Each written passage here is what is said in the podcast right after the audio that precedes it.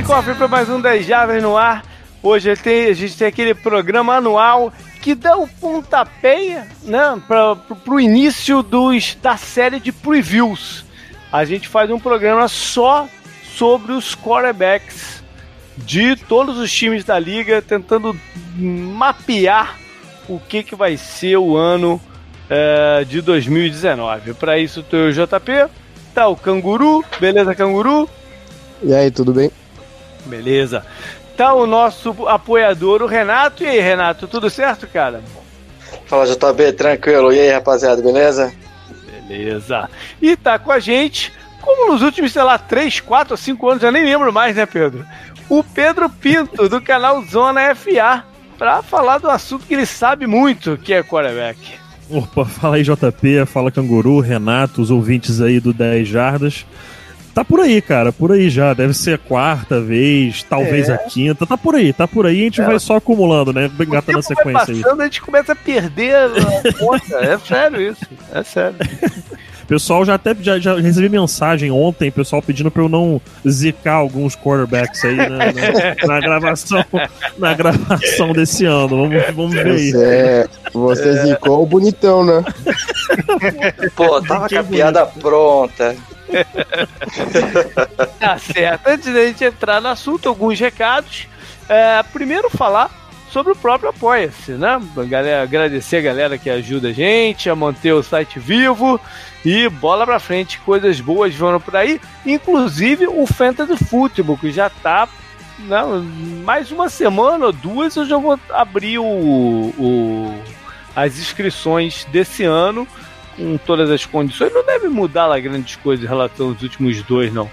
Mas fique atento. Inclusive o Renato, que está aqui com a gente hoje, quase levou ano passado. Ele chegou a estar na liderança em algumas semanas. Eu não sei, não me lembro exatamente quantas semanas, mas ele chegou a estar na liderança. E foi por pouco, né, bicho? É, fiquei no gostinho aí. Eu não sabia que tinha liderado por um tempo, mas fiquei em terceiro no geral, né? Foi uma, foi uma liga bem, bem legal. Perdi o AJ Green, né? Fez falta aí durante é. todo o campeonato. Fez falta. É, tô, tô estranhando o Canguru não falar que ganhou a primeira edição do. É, pra quem não sabe, eu ganhei o primeiro. É. o primeiro Fantasy dos 10 Jardas da história. Eu sempre seria o primeiro campeão da história. tá certo.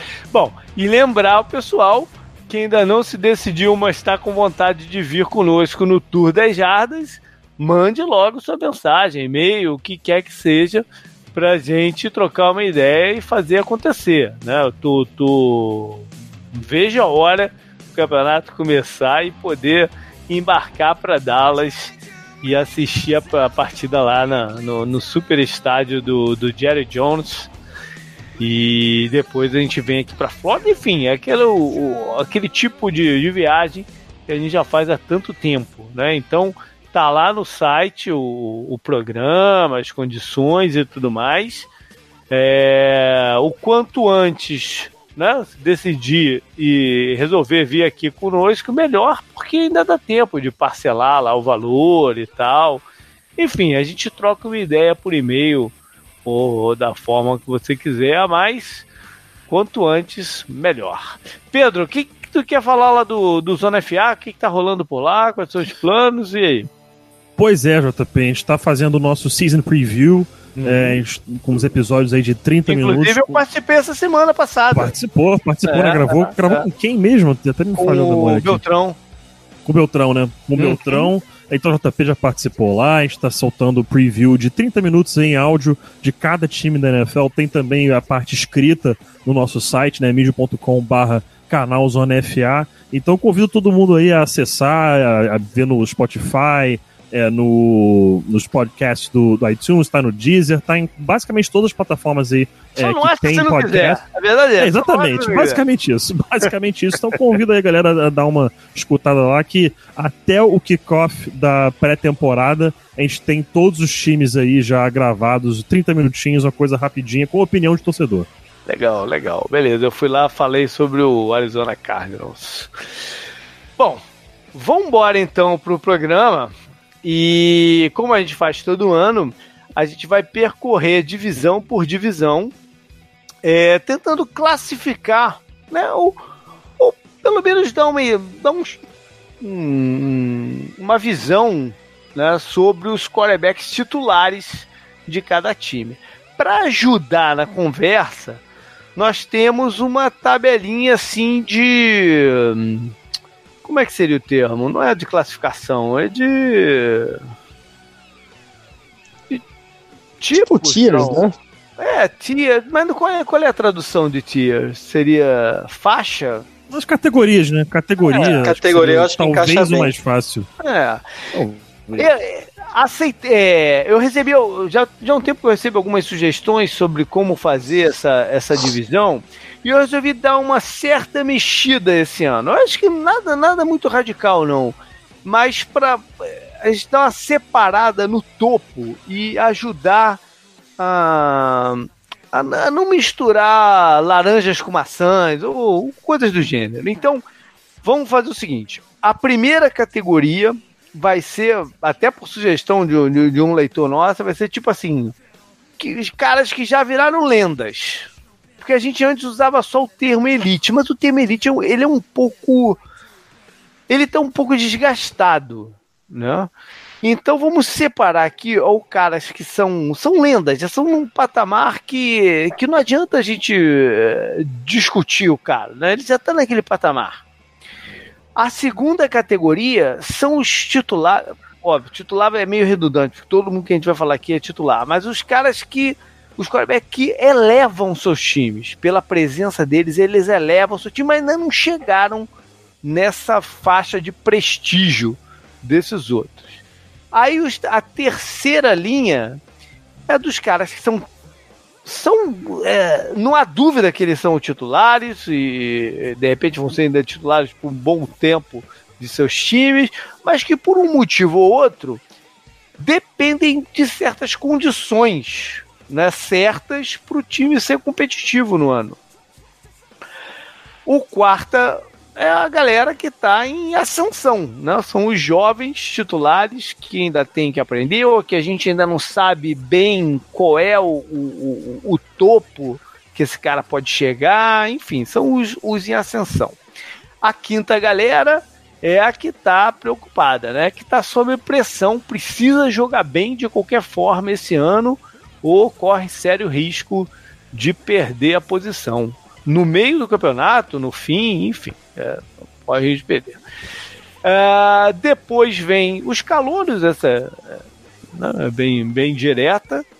E por fim, os times que ainda estão com situação indefinida, né? Que pode ser que seja um quarterback titular, pode ser que seja outro, enfim. Uh, de vez em quando tem um. Quase sempre tem um ou dois nessa, nessa categoria. Eu, JP. Ah. A, ao a opção de lendas aí, eu que joguei no grupo, viu? Foi você? Não, foi, mas, é, foi. É, mas, é, mas eu já tinha recebido alguns até.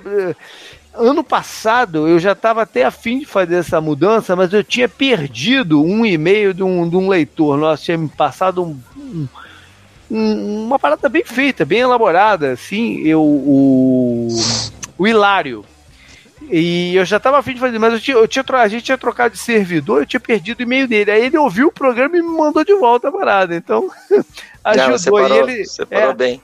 E ele também usa meio que esse termo, enfim, ele faz essa separação e eu achei bacana, porque gera uma certa. Né, uma certa coisa assim de, de, de botar pessoas no mesmo nível e existe uma leve diferença aí, mas beleza. Então vamos começar logo exemplificando esse patamar, porque vamos começar pela AFC East e pelos Patriots, né? Onde tem o Tom Brady, que é óbvio que tá nessa faixa de, de, de lenda já, né? E aí eu queria perguntar pro Pedro o seguinte: não estamos discutindo se ele tá aí ou se não tá, né? Não, não vale a pena discutir isso. Mas a, a pergunta que eu quero fazer para você é o seguinte: você notou é, alguma é, deteriorização? Ih, fugiu a palavra. Você regressão, notou, pode ser, é, pô. Regressão, talvez, mas você notou o, o jogo, a habilidade do Brady deteriorar um pouquinho em 2019 ou, ou não? Ou, ou igual que vinha? Olha, é, 2019 é não, 2018, na verdade, né? é difícil dizer, né? Porque o Tom Brady ele consegue manter esse nível dele extremamente elevado há muitos anos já.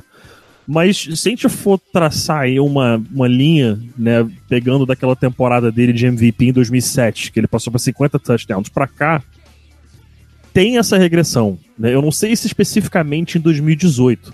É, ela já é um Deixando pouquinho bem anterior, claro, né? É um pouquinho anterior, deixando bem claro, não é uma regressão assim. Tô falando aqui agora que não, Tom Brady não, não é um quarterback top 5 na NFL mais, não é. Não, passa longe disso. É uma regressão dentro do patamar dele mesmo, comparando Sim. com ele é. mesmo, ele tem essa regressão já. É, mas é aquela coisa, fica esperando ele fazer aquele famoso fall off a cliff, né? Como foi o Brett Favre, como foi é. o Peyton Manning, e isso simplesmente não acontece. O cara tá com 41 anos aí na cara, é, recentemente ex-campeão é, da NFL e, e, e, sem sinais de que vai parar tão cedo, né? Então, eu acredito que a gente vai ver aí uma regressão, especialmente nessa temporada agora, que não vai contar mais como o Gronkowski, tinha até aquela expectativa que talvez ele voltasse. Para quem viu no Instagram do Patriots o estado físico que o Gronkowski tá agora, tem tá condição magrinho, nenhuma né? de jogar essa temporada. Tá magrinho, né? Magrinho, magrinho, é. condição zero de jogar essa temporada, então ele é, não é, volta de jeito nenhum. É fugido bem do, do, do, tópico do programa, mas é incrível, né, cara? Como os caras param de jogar e, uhum. e, dão essa secada muito rápida, né? Uhn. Cara, o Joe Thomas é o que mais impressiona. É, algumas posições exigem, acho que, muita caloria, né, pra manter Sim, é. músculo e também o tamanho, né, que a posição exige, né? Tyrande uhum. e linha ofensiva, acho que são duas das principais. É. Disso, então... eu, eu, como personal trainer, posso falar disso. Olha tá? Não, fala aí, fala aí. Ah, o cara, quando ele não treina, eu, ele tem uma sequência de treino muito bem dosada durante anos, com um período de descanso, tudo. Quando ele para de treinar e fica três, quatro meses sem treinar, a queda é muito brusca. É o famoso o treinamento com peso, né? O ganho de massa muscular, ele é muito ingrato. Não importa o quanto tempo você treinou. Se você ficou quatro meses, cinco meses sem treinar, é quase que um destreino total. Mas para recuperar, você consegue recuperar bem mais rápido do que no começo, né? Óbvio. Uhum. Mas você cai de uma vez. É, é insano. Né? Não... Ele parou de treinar, simplesmente isso. Não. Bom, é, e o... você também, além de, de, personal, como torcedor dos Patriots, você teve uma noção dessa em 2018 ou, ou, vinha, ou veio como, como nos últimos 3, 4 anos? Olha, eu percebi que o, o jogo corrido começou a ser muito mais efetivo, né, no time. Então o Brady, ele não. Tanto é que no começo, quando ele não tinha wide receiver, é, a jogada não fluía, né? Você percebia que em muitos momentos ele era sacado, ele segurava demais a bola, ele, jogava a bola fora, ele desistia da jogada porque não tinha ninguém livre. Quando voltou o Edelman, quando teve o Gordon, o time, ele realmente voltou a ser o quarterback que a gente espera que ele sempre, que ele sempre foi, né? E com o jogo corrido, quando começou a engrenar com o Sony, né, com o, uhum. o Sony Mitchell, ele no começo estava machucado e não engrenou. Quando engrenou com ele, tipo, foi da água pro vinho. Tanto é que a partir da semana, se não me engano, contra os Colts, acho que foi a 6 ou 5, foi a 5, né, que voltou o Edelman, voltou o Edelman. Tipo, o time fluiu de maneira perfeita, como como costuma ser os Patriots, né? O... É, ah, pode falar. Você falou de. O Pedro falou de 2007, né? O, o, o grande mérito do Brady é o que ele consegue fazer, né? O, não é mais aquela explosão, né? Que foi aquele ano, né? Que foi incrível, assim, né? Com o Randy uhum. Moss e tal. Ele é um cara que consegue fazer tudo, como vocês falaram. Ele é um cara que consegue fazer tudo em volta dele melhorar de forma absurda, né? É, claro que não, não é só mérito dele, né? A linha ofensiva, a gente viu o que aconteceu quando o técnico lá saiu, né? Eles trouxeram ele de volta da aposentadoria. Mas ele ajuda muitos caras, né? Ao contrário, por exemplo, do Deshaun Watson, né? Que falam que muito dos sacks que ele sofreu, além, claro, da linha ser horrível, foi culpa dele também.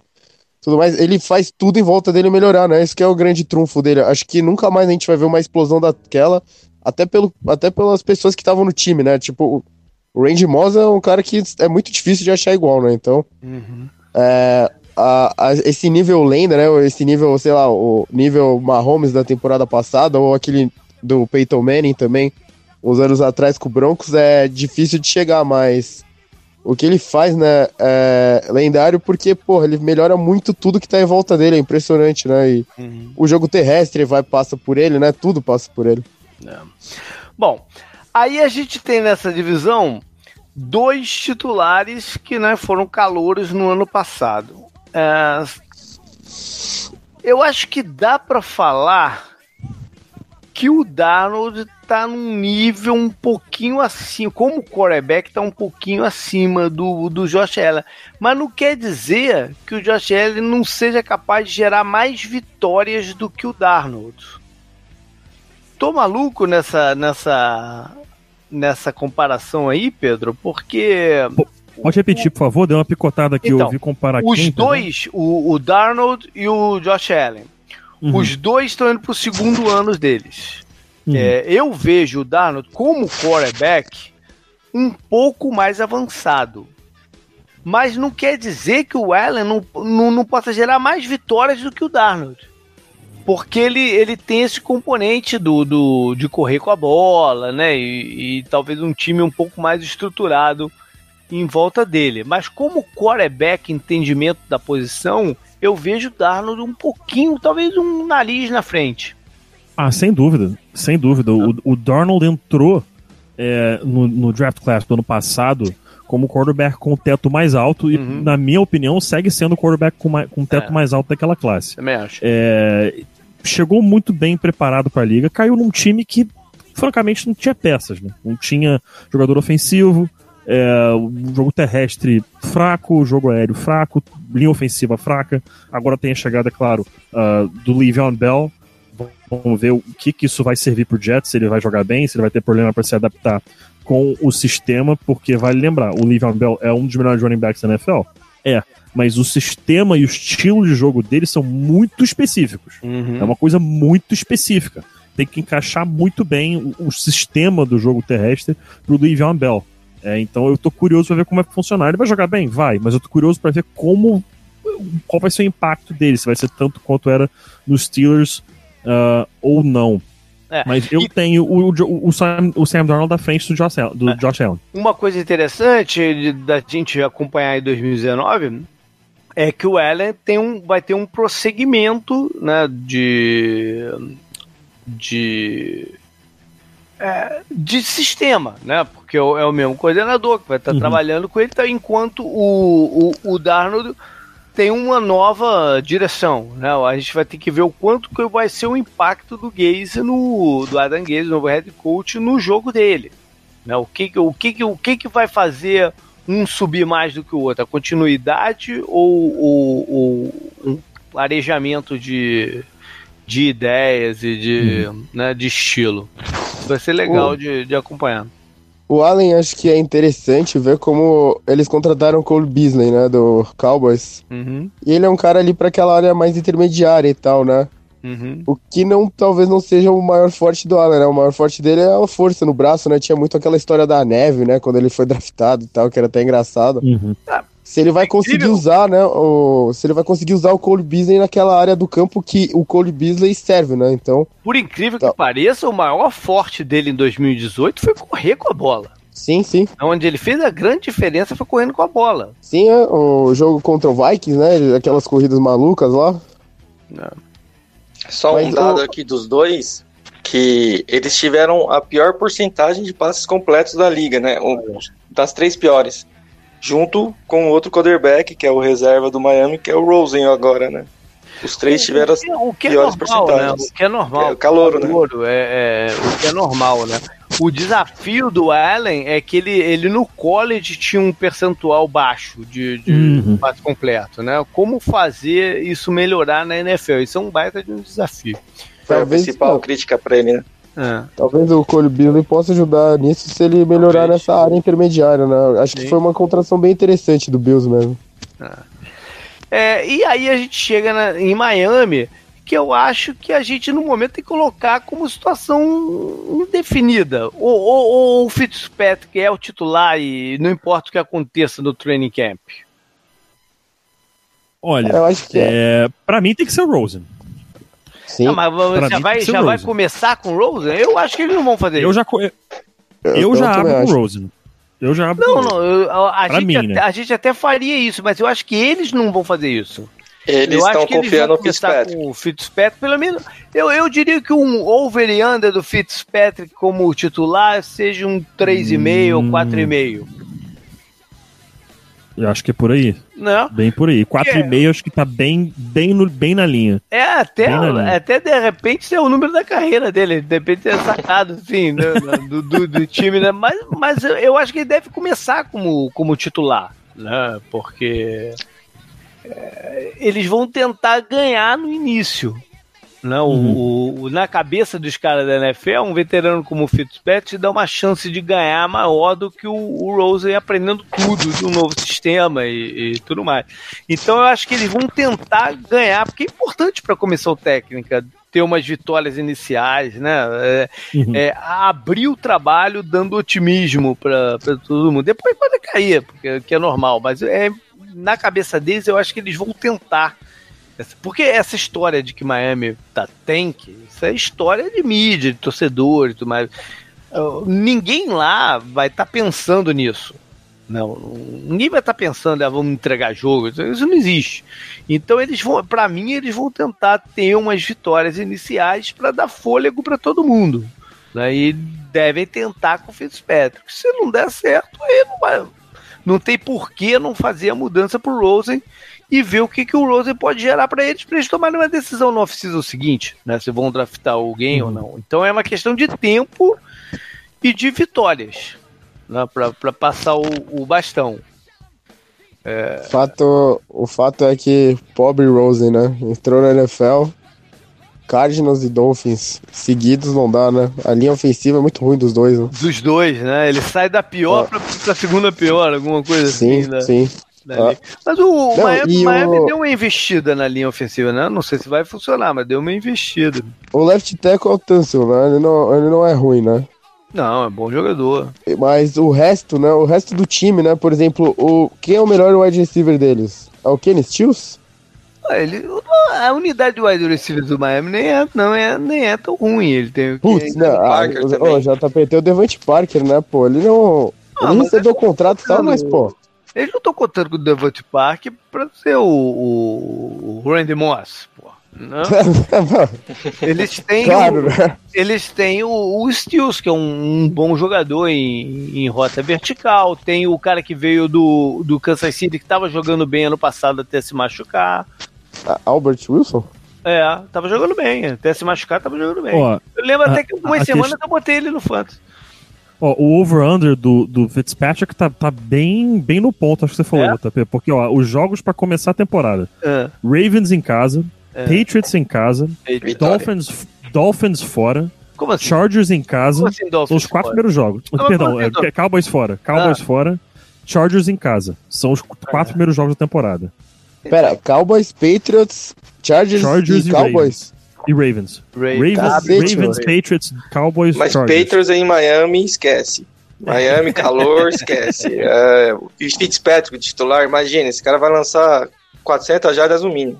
É. Você vê que já botaram um jogo, esse, esse jogo do Patriots aí com o Dolphins em Miami no início da temporada, né? Porque é. todas ajudar, as vezes que é lá pro ajudar. final sempre complica. Então, se, se eles conseguirem dividir 2 e 2 nesses quatro primeiros jogos, o Fitzpatrick ganha uma sobrevida.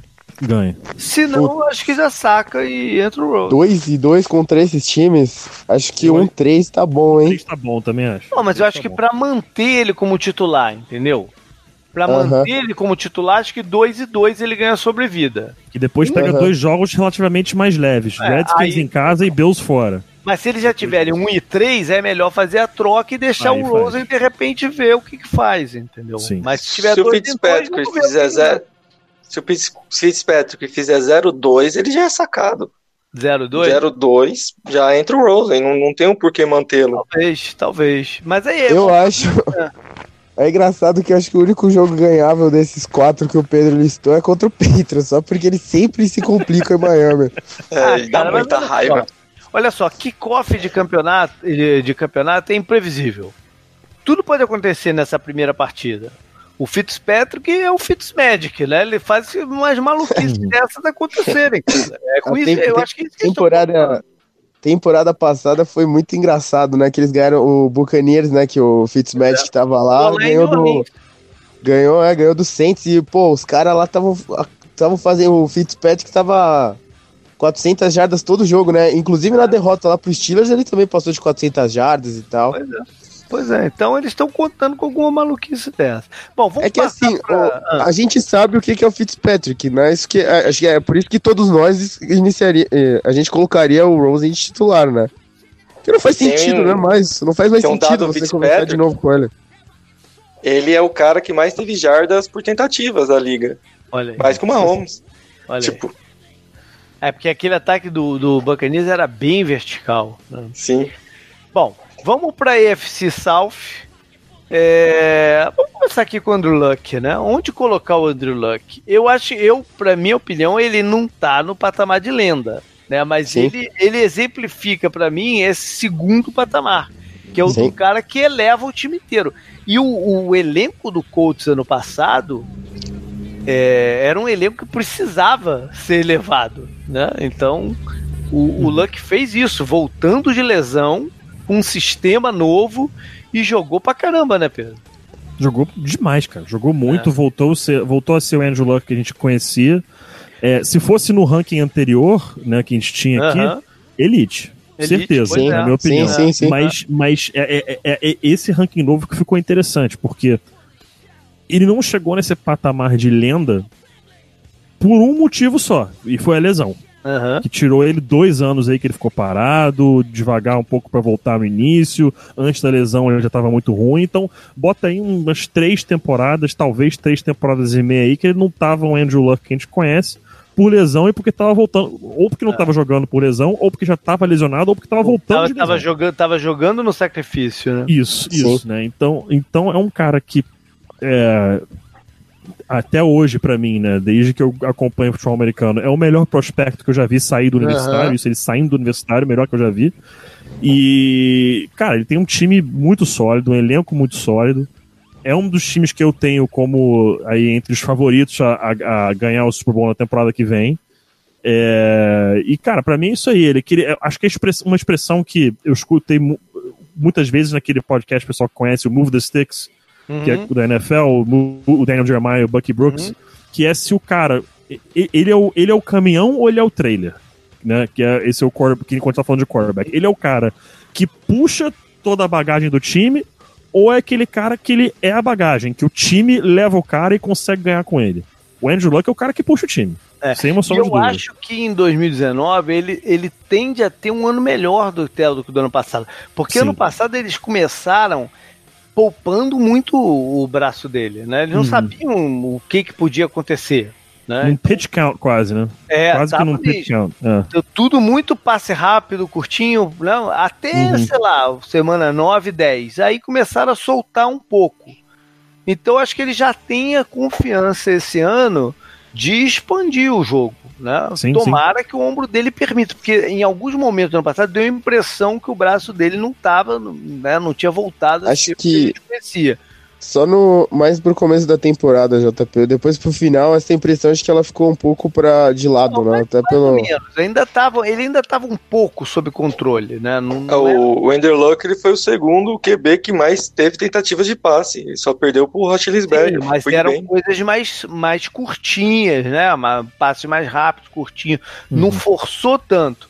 Talvez por, por adaptação ao esquema também, né? O, enfim, mas é eu acho que ele tende a ter um ano melhor ainda. Esse assim, eu, eu, eu entendo, né, que ele possa. É, eu também acho né, que ele vai começar o ano bem mais solto do que ele começou na temporada passada. Teve até aquele jogo simbólico, né, que o, uhum. o Brissett entrou para fazer uma Hail Mary, né, no final e tal. Mas é, acho que o Colts vai tentar diminuir a contagem de passes dele, né? Talvez usar mais jogo terrestre, né? Eles têm, eles têm bons running backs lá e a linha tá muito sólida também, né? Não. O center é bom, o Guard, né? Uhum. O calor do ano passado é um dos melhores já da NFL. Ele foi ao Pro, né? Já, então. Uhum. Ele passou é... quase com uma reeducação de quarterback, o Andrew sim, Luck, ano passado, né? Porque é, eu... o estilo que jogavam, né? Que ele sempre gostou de jogar, até mesmo em Stanford, de aqueles dropbacks 5, 7 passos e querer buscar realmente o passe em profundidade, ele basicamente passou por uma reeducação da posição E isso serviu maravilhas para ele, porque agora uhum. voltou a ser o quarterback que ele é, não recuperou o braço 100% ainda, mas basicamente né, sentou e viu que, cara, você não precisa ser o herói toda jogada. Você uhum. pode construir o jogo aos poucos. Acho que isso para ele foi fundamental. É. O, o, Frank Wright fez foi o, a males que vem para o bem, né? A negativa lá do do Josh McDaniels e eles contratarem esse cara, porra, ajudou demais, né? Ele tá, o trabalho que ele fez, né? Você falou isso, é incrível, né? E como o Andrew Luck se recuperou e como isso é bom pra gente que gosta, né, da liga. E, porra, não tem como não gostar dele só pela conta lá do Twitter do capitão Andrew Luck, né? Então... é muito boa. Olha só, o próximo jogador talvez seja o primeiro ponto com uma certa polêmica aqui. É... Eu já vou colocar o Deshaun Watson como um, na terceira categoria, como um titular. Eu, eu, ele, por ter pouco tempo, normalmente ficaria no, no, no, em ascensão. Mas eu acho que ele já passou dessa, dessa fase. A gente já sabe o que, que é o, o, o Deshaun Watson e o que, que ele pode fazer. Ele, ele, ele teve um processo de maturação muito rápido. Eu não sei se ele passa muito ainda do que ele é hoje. Tô, tô maluco, Pedro? Opa, tava mutado, perdão. Tá vai lá, é, vai lá. Eu vejo o Deshaun Watson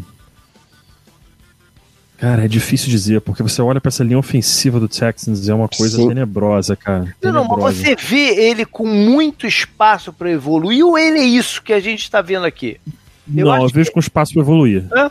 Eu vejo com espaço para evoluir. Ele, ele é um que, que eu já até brinco lá com o Felipe Vieira do, do Panthers Brasil on the Clock que é, eu errei feio na minha avaliação dele quando ele saiu do universitário. Eu achei que ele não fosse dar certo no NFL mas quebrou minha cara e que bom que ele quebrou, porque ele merece demais ter sucesso. Pois é, mas aí, a história aí, dele é incrível aí, e, tá, cara... aí, aí, que tá o que eu tô falando. Eu acho que ele já deu certo. Eu acho que ele Não, já, já deu é, certo, já ele, deu. Né? Já deu. Ele já é esse cara.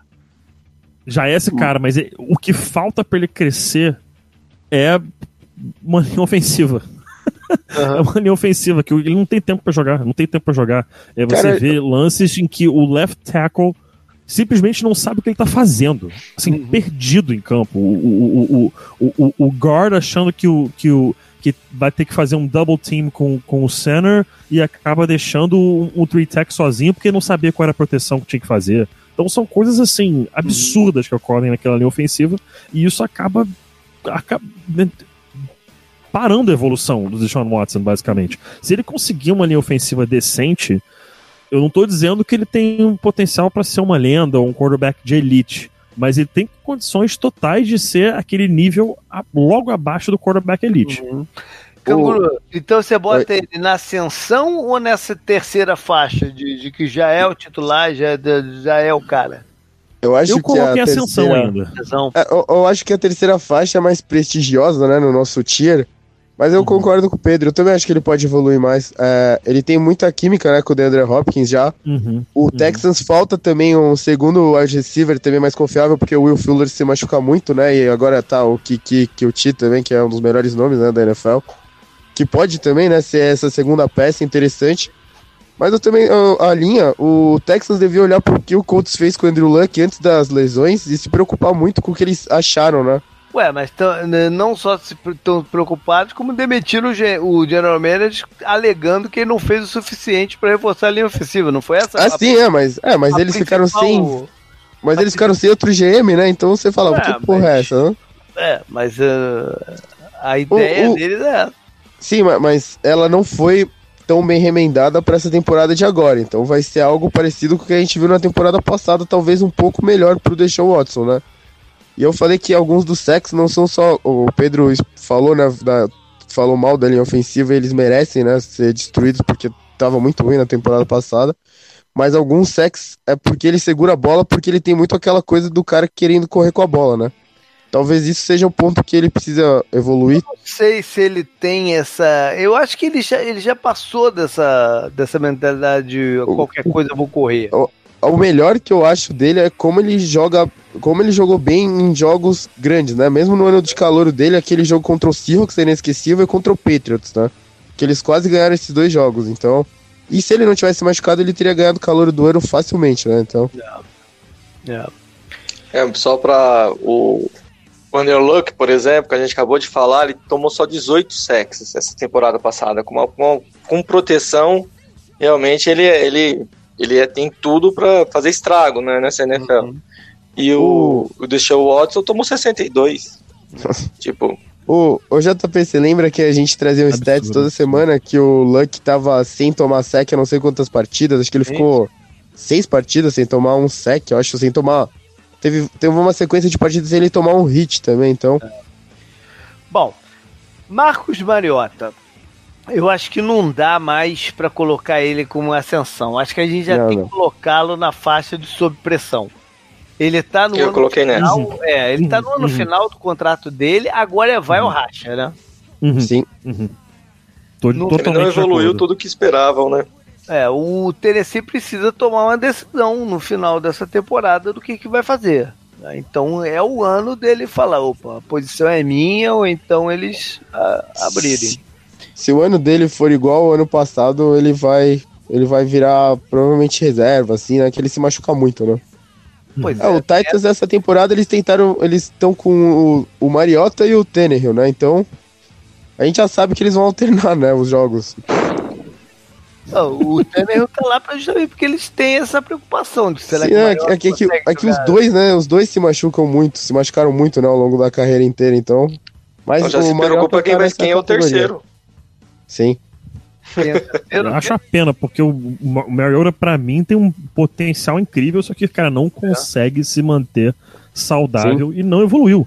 Assim, é. é. naquele sistema. Até esqueci quem era o head coach, era o Mike Malarkey, né? Se não me engano. Uhum. Aquele sistema dele, sim, cara, não sei o que vocês estão fazendo com um quarterback como o Mariota nesse sistema. Não combinava mas... com as características do Mariota. Não combinava, não combinava de forma alguma. Mas assim, mesmo é, é, com o LaFleur, que agora foi para Green Bay, é, ele parecia dar uma melhorada, mas aí se lesionou, aquele problema com o nervo é, no cotovelo, acho, né? Que ele não conseguia sentir a ponta dos dedos direito. Então, um cara que tem muito potencial, mas é, se lesiona demais. E né, a expressão que, que, que, os americanos falam, e o Rafão adora falar também, the best ability is availability, né? Você tem que estar tá, é, ali para jogar. Se você não tiver para jogar, cara, você pode ter o maior potencial do mundo, pode ser o melhor jogador do mundo, mas se você não tá em campo, você não é nada. Pois é. E Nick Foles, onde colocar ele agora, o novo quarterback dos Jacksonville Jaguars? Não tem como saber, né, acho. Não, mas a gente tem que colocar em algum lugar. Ele, ele é o ele vagão. Ele, ele, é o, ele é o vagão, pra mim. Ele é o vagão. O time leva, ele vai até onde o time consegue ajudá-lo aí. O, ti, ele o um time... stretch incrível, mas o é elenco, o elenco e a comissão técnica dos Eagles levaram ele, né, pro Super Bowl, então é isso? Não, não. Aquilo é, ali Foi, foi atípico. Porque é, aquilo ali foi sim, uma sequência sim. de três, quatro jogos ele pegou no final da temporada regular. É, Nossa, teve, teve um jogo precisavam lembrar disso. Não, né? foi, foi, o do, foi do contra o Cowboys, que foi tenebroso foi, né? jogo, ou foi Raiders? foi contra o Raiders, contra o Raiders. Cowboys. Cowboys que, que foi 6x0 o jogo. Acho que, é, acho que foi esse, cara. Eu não lembro agora, mas ele, ele conseguiu engatar uma sequência muito boa de jogos ali. Que. Cara, o, a, acontece, a né? O que, mas o eu, que não, fez... não tô desmerecendo, pelo amor de Deus. Sim, sim. O que virou a chave nele foi aquela interceptação que o Falcons não fez, que a bola bateu no colo do cara. Acho Nossa, não senhora, lembro se foi do Keanu Neal. Que bateu no, no braço dele e caiu no chão. Aí, eu, aí ele virou a chave ele virou a chave, não. Ele, ele, eles, eles passaram a jogar num passaram... diferente no segundo tempo daquela partida e, e, viram que deu certo e foram embora. Sim, sim. É, mas o, o, o Foles trouxe algumas. Ele tinha algumas características que casavam muito bem com o que uhum. o, o, Eagles faz. Uhum. É por isso que ficava aquela, ficou aquela discussão: ah, com quem que o time está rendendo mais, com o Foles ou com o Entes? Né? Porque o, o Foro soltava a bola um pouco mais rápido, enfim. Ele tinha algumas características boas. É, é pro, pro, pro, pro estilo de jogo que, dos sonhos, digamos assim, que o Doug Peterson gostaria de implementar, olhando puramente esse aspecto, puramente, do sistema dos sonhos que o Peterson gostaria de implementar, provavelmente o Nick Foles seria ideal mas ele identifica, e de forma correta, uhum. que ele pode adaptar o sistema dele pro Carson Wentz e ter muito mais sucesso, né? Ter maior êxito do que ele teria com o Nick Foles. Sim. De novo, não tô desmerecendo o que o Nick Foles fez, o que ele fez entrou pra história, o cara é Super Bowl MVP, trouxe o primeiro Super Bowl pra Filadélfia, ninguém tira isso do cara. O cara entrou pra história, é um mito, para ser todo sempre em Filadélfia, o cara chega lá não vai pagar nada em nenhum restaurante o resto da vida dele. Mas aquilo ali, aquela atuação naqueles playoffs, não é o Nick Foles. Aquilo é. ali foi um ponto fora da curva. Ele é um bom quarterback, sim, ele pode ser um, um, um bom titular, pode, mas ele nunca vai ser o cara que, com constância, né, regularmente Mas ele não vai esse ano a gente levar colocar, o time. Né? Para esse ano a gente tem que colocar ele nessa terceira categoria, eu acho. Uhum, uhum, concordo. Titular, Ascensão, ele, pressão não, é, não, entra, né? Não entra porque ele não vai ter pressão ainda, né? Ele pelo uhum. menos um ano ele vai ter tranquilo. Aí depois a partir do ano que vem ele pode começar a questionar o dono, né? mas esse primeiro ano ele vai o que o Jaguars tem que ter na mente é isso aí que o Pedro falou, né? Eles têm que colocar esse sistema para ele funcionar nesse sistema, né? Pra, como ele falou, ele não vai puxar o vagão, né? Ele, ele pode fazer o, o trem ir mais rápido, de repente, né? Ele pode colocar mais carvão ali na, na máquina, pô. Pois é. Mas é a defesa, né, que leva o Jaguars. Sempre. É. Então... Vamos passar pro, pro norte, então. E. Canguru. O Big Ben tá na faixa 1, tá na faixa 2 ou hoje em dia tá na faixa 3? Hum, cara, acho que falando friamente talvez seja na 2, mas o cara pode ser lenda também, né? Porque ele não, por exemplo, da classe de quarterbacks lá deles, né, dos três, que é o Big Ben, o Rivers e o Manning, só o Manning caiu de verdade, né? E o Big Ben, ele já ele teve a temporada passada, né? O, a gente comentou, né, ele foi o cara que mais passou a bola, né? Ele teve números bem expressivos e tal. Os dois wide receivers foram muito bem alimentados, né? O Antônio Brown teve dígito duplo de touchdown e tudo mais. Acho que ele, ele passou das 5 mil jardas, né? Se eu não me engano. Passou. E foi é... o QB que mais teve jardas passadas. E ele também, né, né, na temporada passada, ele não teve muito aquela coisa de variar a performance fora de casa e em casa, né? Até falando sobre uma visão de fantasy, isso, né? Cara, ele pode ser lenda, sim. Acho que ele melhora bem o time, né? E, e pra esse ano ainda ele vai estar tá um pouco com a, a moeda no ombro. Nossa, que tra tradução boa, né? Pra expressão. Porque ele tá sem o Antônio Brown e sem o Le'Veon Bell e os dois saíram do time descascando ele, né? Principalmente. Então, a linha é boa, né? A linha é muito boa, uma das melhores da NFL. E a química com o Juju já existe. A gente tem que ver só como o Juju vai sair.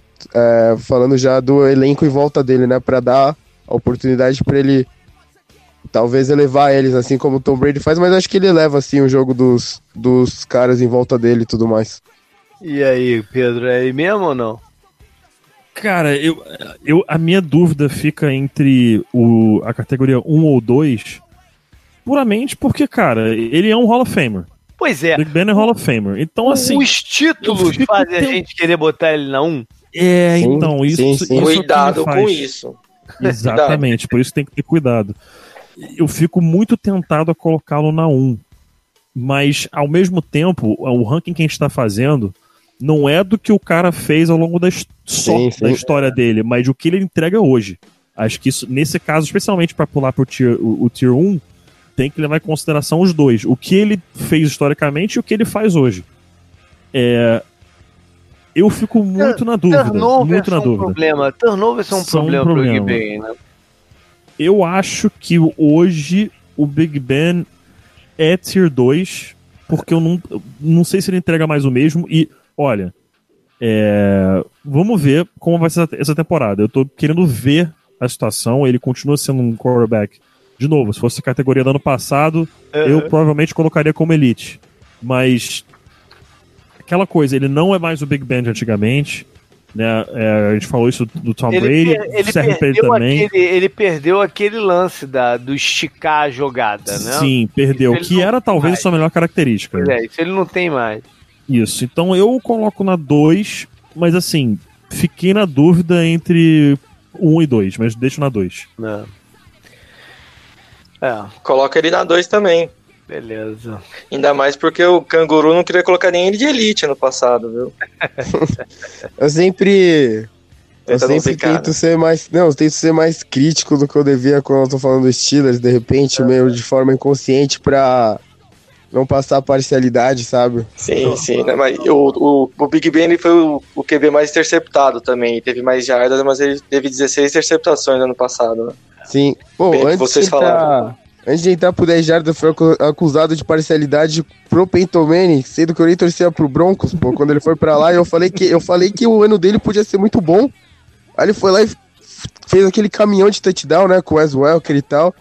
Eu falei, tá vendo? Eu só falei isso. Olha só, Andy Dalton. Eu acho que a gente tem que colocar ele sob pressão. É, é um sistema novo. Eu acho que os treinadores vão tentar ver se ele encaixa né, no, no que eles querem fazer. É um ano para testá-lo. Ele já estaria sob pressão com Marvin, Marvin Lewis. Mas eu acho que essa mudança de comissão técnica deixa as portas abertas para se eles quiserem fazer uma troca de quarterback. Né? O último ano de contrato é. do Andy Dalton e um detalhe muito importante, tá? Muito importante. Caso ele seja trocado ou cortado, o Bengals não deve um centavo uhum. a Andy Dalton, tá? Uhum. Não deve um centavo. Dito isso, acho muito difícil que ele seja trocado, porque os Você únicos quarterbacks... antes do campeonato. Antes ou até durante. Uhum. Ou até durante, porque o Bengals não tem um segundo quarterback sim, confiável sim. no elenco. Ryan Finley, Calouro, Jeff Driscoll. Não, não serve dá. muita coisa. Não dá. Jacob Dolgala também. É, não dá. Jacob Dolgala também. É, nem, sinceramente, acho que nunca vi nem tape dele. É, minha opinião é de que é, o, é, o, é sob pressão total também, porque. É, a conversa de, de, de, do, dos Bengals draftarem um quarterback esse ano já foi alta, né? Mas. Uhum. Eu fiquei surpreso de não, ter, não sair um quarterback pro pois Bengals nas primeiras é. duas rodadas. Fiquei bem surpreso. Mas eu acho que eles querem ver o que, que o Dalton uhum. pode fazer, né? Vamos ver. É, acho que, ele pode, acho que eles podem estar. É, talvez observando, né, especialmente o Zach Taylor, e pensando de repente eu posso transformá-lo na minha versão do, do Jared Goff. Se hum. não der certo, é, de repente é algum time aí desesperado que tem um quarterback que lesionou durante a temporada, o meu ano não tá indo bem, eu já sei que eu não vou ganhar nada. De repente eu troco o Andy Dalton por alguma coisa, é, meu time vai mal durante o ano, eu consigo uma pick mais alta, eu não sei, tô só falando besteira pro vento aqui, mas é, minha opinião é sob pressão e que não vai dar certo, é a minha opinião. Não, o, o, teve muita conversa dele no, no Redskins até, né?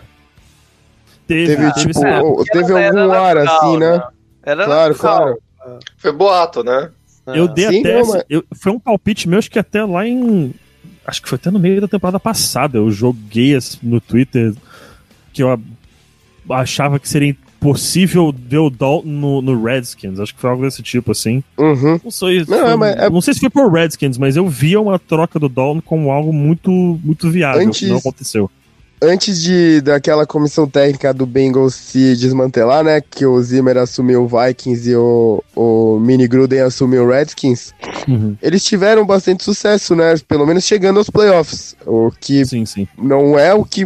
É difícil conseguir isso na NFL, né? A, consistência que eles tiveram sempre estando ali. E o Dalton, o Dalton tem toda essa fama, né? Ele é o famoso Ginger, né? Que o South Park tanto gosta de falar. Mas ele teve consistência para chegar nos playoffs sempre, né? Algo que o Bengals, o JP fala bastante da história do Bengals, né? Os caras não estavam acostumados. Uhum. Em 2015 Talvez ele fez uma bela temporada, não foi? Sim. Ele foi cogitado para ser MVP até em alguns casos, né? No, no começo é de temporada. Chegou 10 0 É o Red Rifle, mas que o Jim Nantz falou Red Rocket pro, não, pro Tony Romo ficar passando mal de rir na transmissão. Meu Deus. Né? É isso aí. Olha só. Baker Mayfield, já tem gente querendo colocar uh. ele como uh. lenda, né? Mas calma lá, né? Calma aí, calma aí, galera. Galera, toma um maracujá aí, entendeu? Toma um calmante. Tem Pô. gente já é, dizendo que ele é o quarterback, ele é o próximo grande quarterback, não sei o que, mas eu acho que a gente tem que ter muita calma, né? Porque ele entrou numa situação que era impossível não gerar uh, euforia. Né? Uhum. Vinham, vinham numa draga muito grande. Qualquer coisinha que alguém fizesse, né? tinha tudo para cair nas graças da, da, da, da, torcida. Ele fez essas coisinhas. Mas ainda tem um caminho pela frente aí, né, pro, pro, pro Mayfield. É, Porra, demais, né? Turnovers foram um problema no passado, né? E... Enfim, ele, mas é lógico também que ele mostrou bons sinais e mostrou coisas para ele... dar esse otimismo à, à torcida ele bateu o recorde, né, de o calor lançando pra touchdowns, que era do Peyton Manning e do Russell Wilson, empatou, né? empatados. Uhum, uhum. Empatou, não empatou? Em menos não, jogos. Passou. passou. chegou a passar, chegou a passar. Em menos é. jogos, né, porque ele uhum.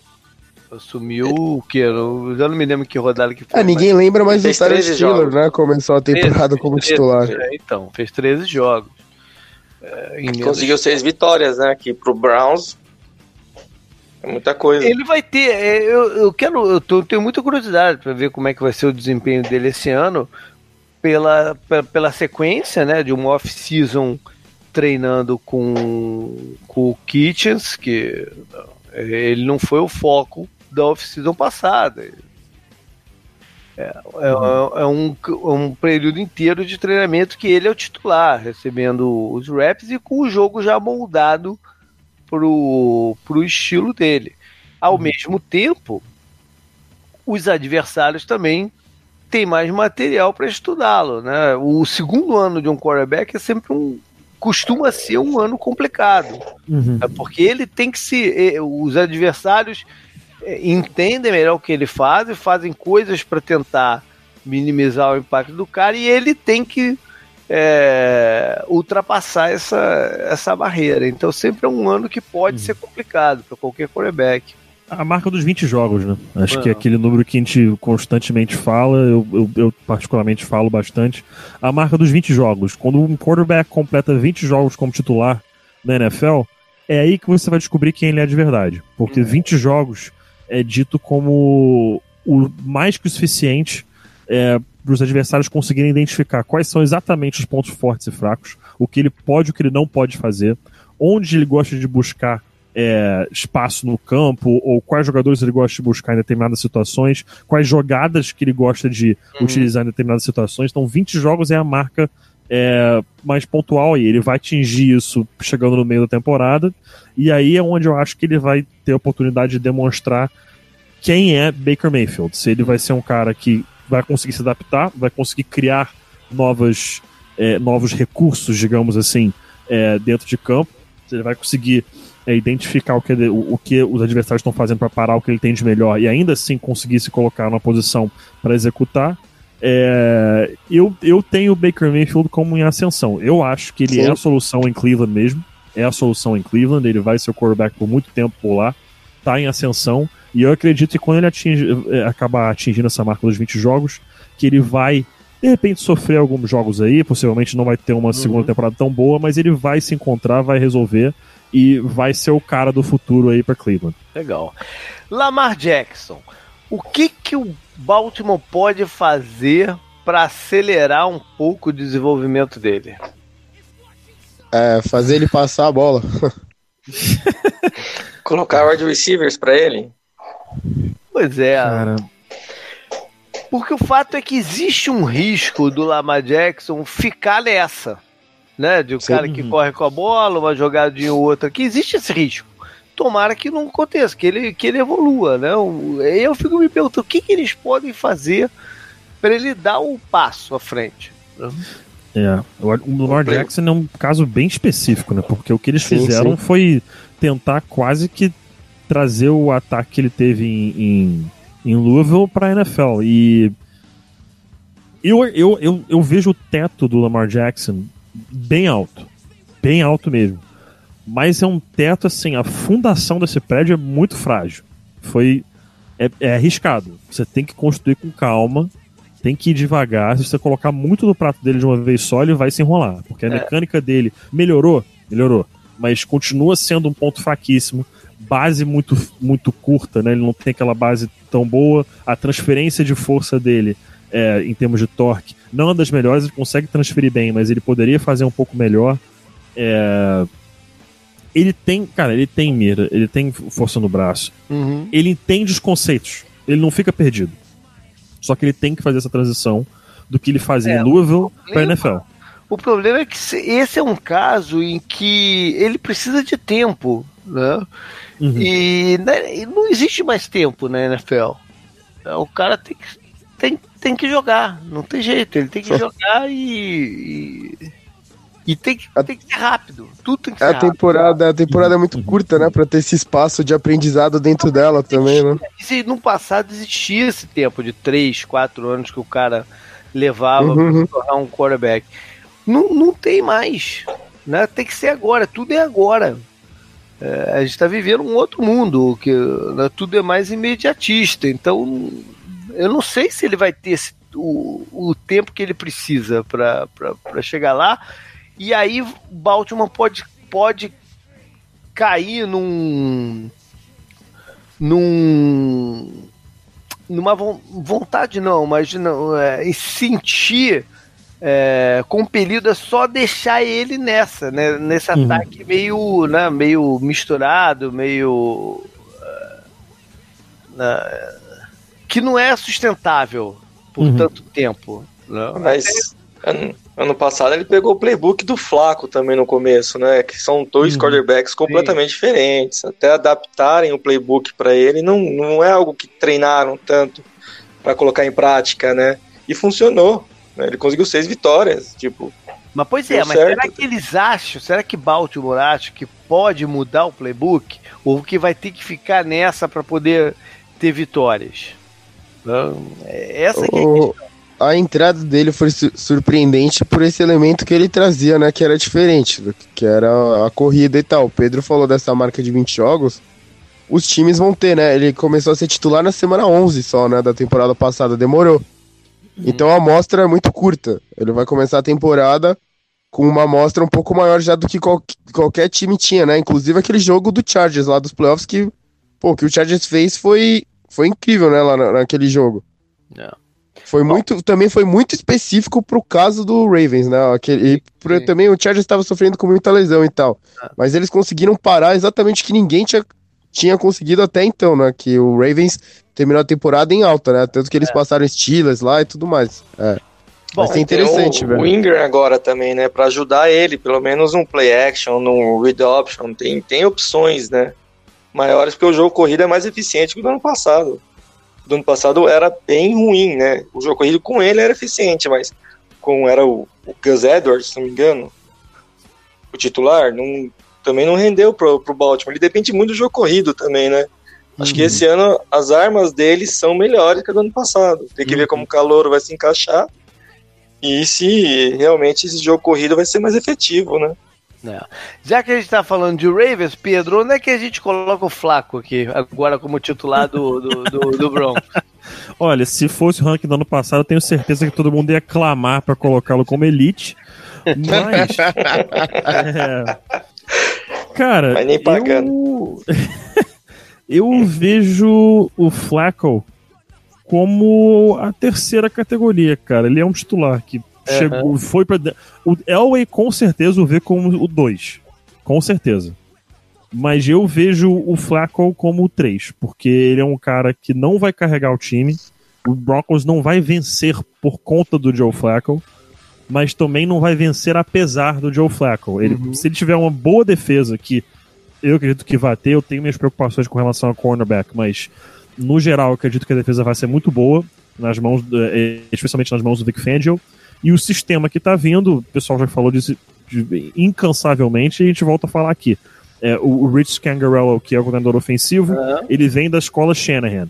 A melhor temporada estatisticamente falando do Flacco foi nas mãos de Gary Kubiak como Sim. coordenador ofensivo. Não foi uma temporada absurda, ele não passou por uma quantidade absurda de touchdowns. Não. Mas foi uma temporada muito eficiente. E se ele tiver uma temporada similar àquela, que foi 2000 e temporada de 2014, se eu não me engano. 2014, é, foi. 2014. Se ele tiver uma temporada similar a essa, é, o Broncos tem chance sim de ir para os playoffs. Acredito que vá? Não. Né, na divisão tem um, dois times aí que são franco favoritos aí a, a, ao título. É, da NFL, não da, nem, na, nem na divisão eu tô falando. Mas é, dá para lutar por uma vaga nos, nos playoffs por essa sexta vaga da, da AFC, né? O, a é última curioso, vaga de wildcard. É curioso porque como é que as coisas se desenrolam, né? Porque se, se o Broncos tivesse é, selecionado o Locke no, no primeiro round, a gente de uhum. repente já poderia colocar o Flaco sob pressão, porque uhum, uhum. a história diz que o cara draftado no primeiro round vai jogar. Uhum. Né? Então o Flaco ia estar com aquela sombra nas costas de qualquer erro a torcida pedir. Mas como saiu no segundo, ele vai ter um tempo maior, né? De... Temporada passada, temporada passada a gente colocou ele sob pressão por causa do Lamar Jackson?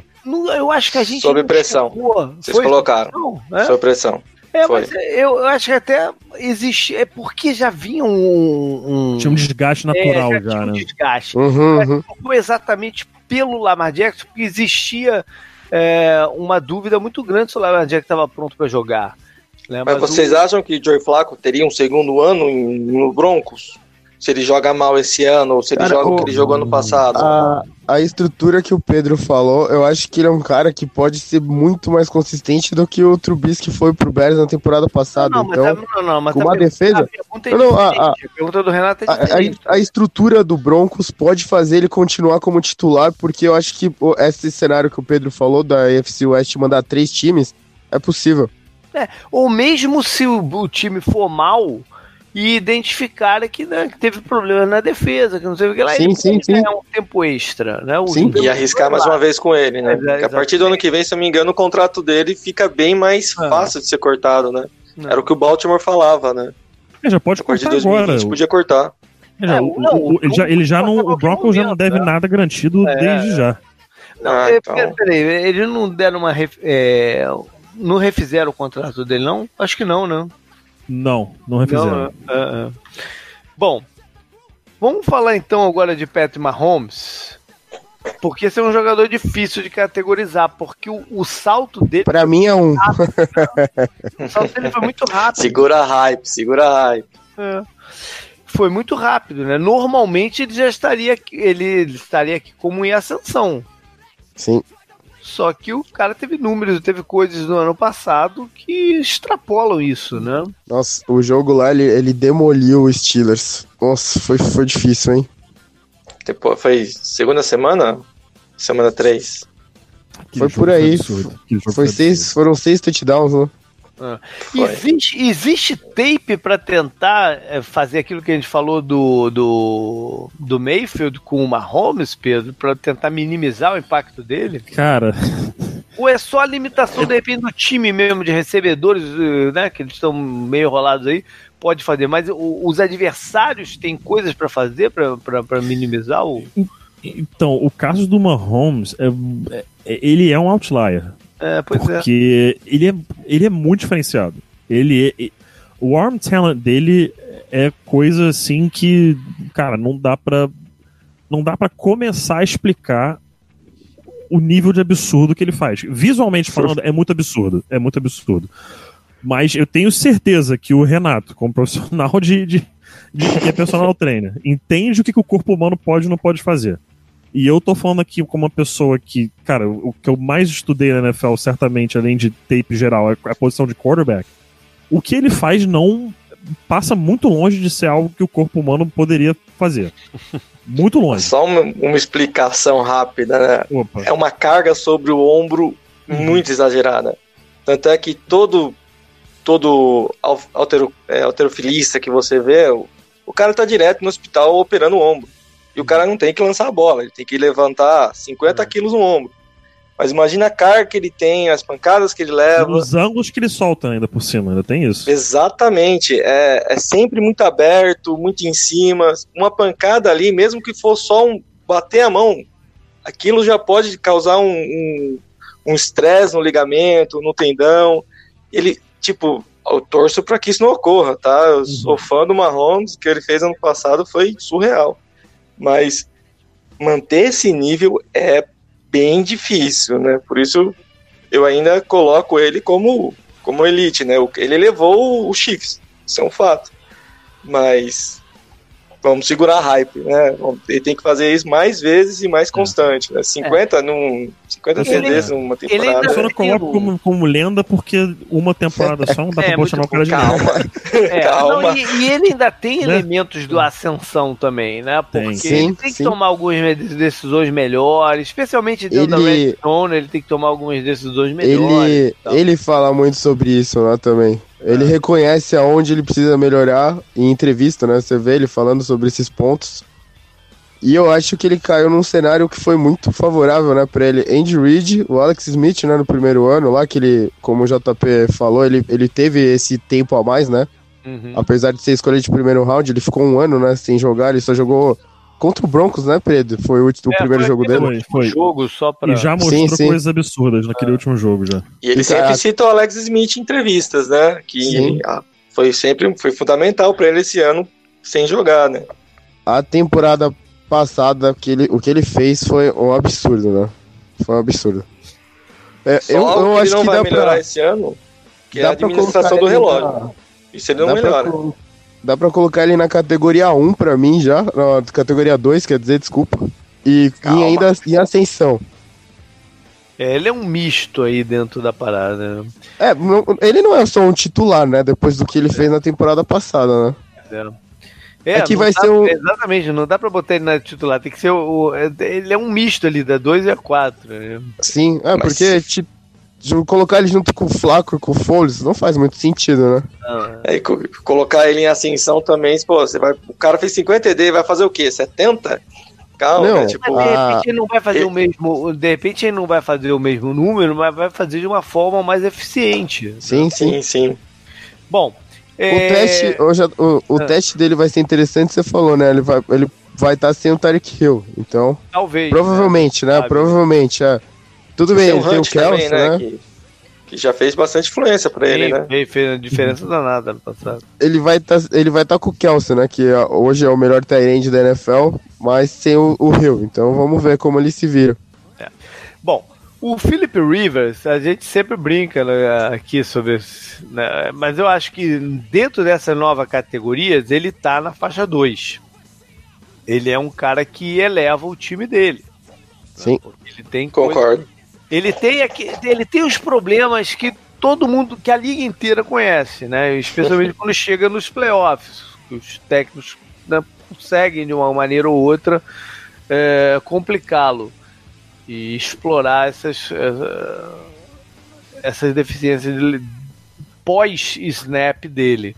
Mas o, mas de modo geral, ele, ele eleva o time e, e é um quarterback que você você tem que ter, tem que, tem que tentar com ele até o máximo que ele puder, né? Porque e... é difícil você conseguir alguém que consiga fazer a mesma coisa. Pedro, de leitura pré-snap, ele é o segundo melhor só atrás do Peyton Manning das, desses tempos recentes, o, o, o Rivers. Você tá falando pré-snap? Cara, não. É. Não, o Tom não, Brady. Eu, tá eu, eu ainda coloco o Brady à frente, ainda é. coloco o Brady à frente. Ele mas tem o terceiro ali, o Tom Brady não, não pode, pô. É, até porque é justamente isso que eu tô falando, né? Os times enganam ele de vez em quando, sabe? O Bill Belichick é um sabe como enganá-lo. Não, então... É, cara, é, o, o Philip Rivers tem um, uma das melhores leituras para snap que, que se pode ter na, na, na NFL hoje. Ele consegue identificar com uma certa facilidade é, com poucas coisas, cara, com poucos movimentos de defesa, ele consegue identificar o, o que está sendo feito. Eu não coloco à frente do Brady. É... Não sei se Bree... Não, acho que o, acho que o pre-snap do Rivers é melhor que o do Breeze, talvez. Não sei. Pode, acho que está num patamar similar com o do Breeze. Acho que seria uhum. essa a minha, minha comparação. Tá bom, né, pra ele, pô. Tá ótimo, tá ótimo, pô. Tá, tá, tá é bem, um dos né? quarterbacks mais injustiçados que eu já vi na minha vida, o Philip Rivers. Eu Vocês acham que ele é Hall da Fama? Cara. Ele vai. Esse, eu sou, eu, eu sou, eu, eu sou da turma que. Eu, se eu tivesse no comitê de votação, eu ia querer escutar todos os argumentos antes de dar o meu voto. Porque eu tô muito em cima do muro é. com relação ao Rivers. eu tô mais. Eu, eu tô assim, mas eu tô mais inclinado pra sim, de repente. Falando friamente, falando bem friamente, ele é melhor do que o Eli Manning, mas ele não tem Super Bowl. Sim, sim. E título, bem ou mal, quando você fica sim. na dúvida, então, quando você tá na dúvida, é. conta. Conta muito. É, ele tem mais TD passar na carreira que o Eli, que o Big Ben. Ele só não tem um Super uhum. Bowl, né? Não tem mais jardas passadas que eles, mas ele só não tem um Super Bowl mesmo. Pois é. Bom, para fechar a conferência, Derek Carr. Esse é difícil. Mas eu, eu colocaria sob pressão. Né, por, Mais por conta do Gruden do que qualquer outra coisa. Por conta é, do Gruden, por conta do, da, da situação contratual, que ano que vem né, tem facilidade de, de ter esse rompimento. E porque ele, ele também pelas expectativas né? Porque a expectativa é que ele já tivesse num outro nível agora, nessa é, do, do, da carreira. JP, só a chegada da maior diva da NFL hoje em dia já vai colocar muita pressão nele. também, também, é verdade.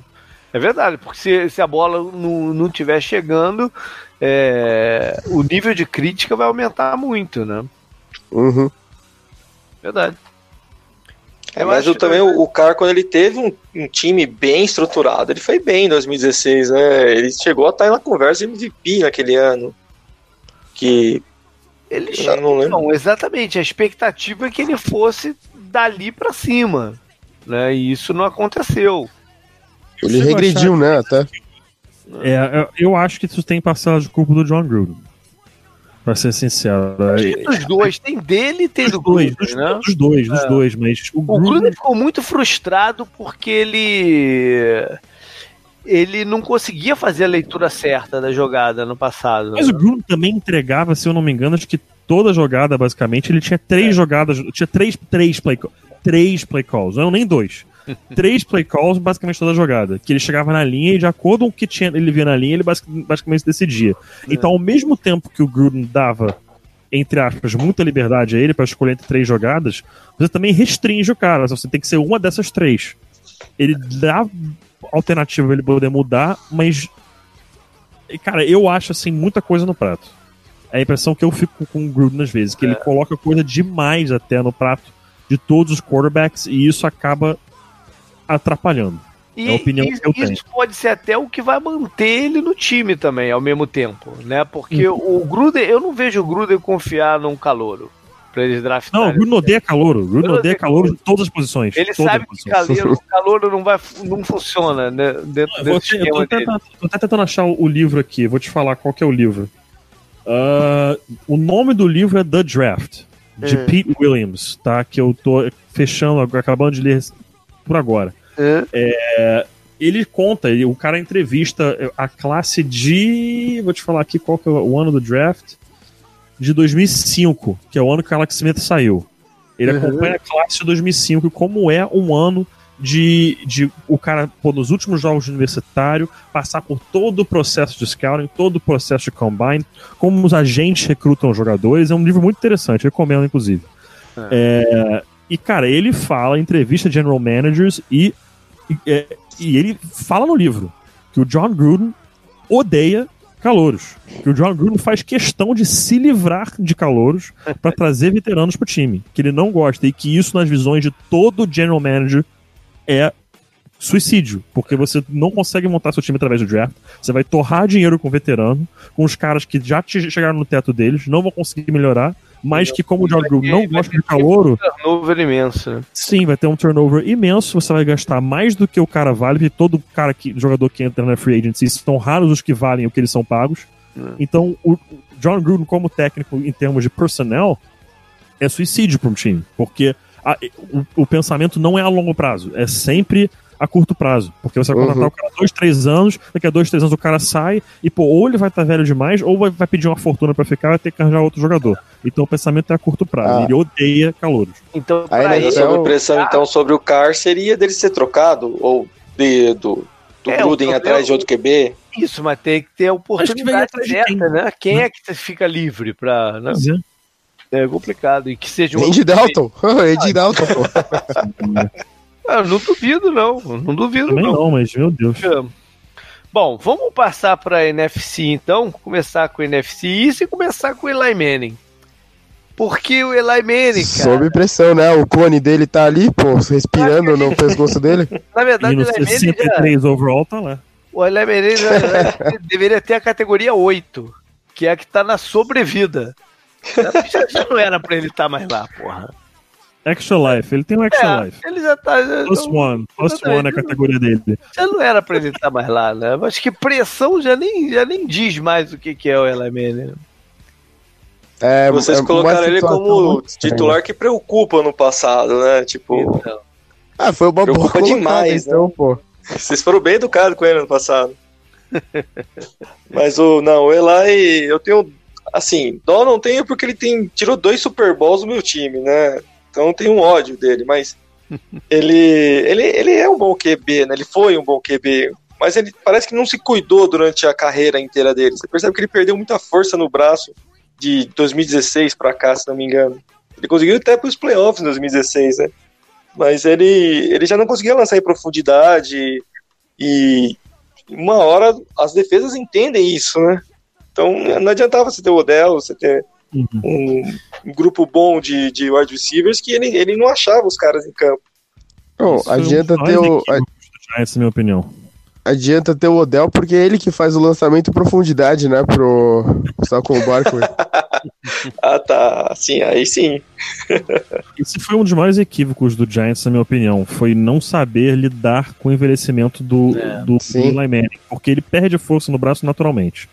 E o Eli Manning, uma das coisas que ele faz de melhor que a gente acaba não dando valor, porque não é o que chama atenção o tape de um quarterback, mas o que, uma das coisas que ele faz de melhor, eu diria que é ou o que ele faz de melhor, é direcionar o jogo terrestre. Isso ele faz com uma maestria que, cara, é de aplaudir de pé. Ele identifica a contagem do box perfeitamente, o lado da força, quem vai descer dos safeties, os bloqueios que cada jogador está encarando, quem deve vencer cada bloqueio, os leverages, ele identifica perfeitamente e em muitas situações pega uma corrida que talvez fosse dar em nada, ele faz um ajuste no bloqueio, canta mudança de lado, talvez até troque o conceito da corrida na linha e isso consegue criar espaços que, cara, você tem um running back, um generational player em Saquon Barkley e o cara vai deixar o cara jogar e vai, vai voar. Isso você pode ter certeza.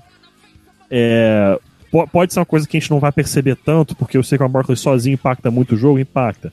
Mas a partir do momento que o Daniel Jones assumir como titular, vai haver uma queda em produção do Saquon Barkley, porque o Eli Manning muitas vezes coloca o jogo terrestre do Giants numa situação mais favorável do que ela estava antes da jogada sair. Isso acontece constantemente, várias vezes na partida.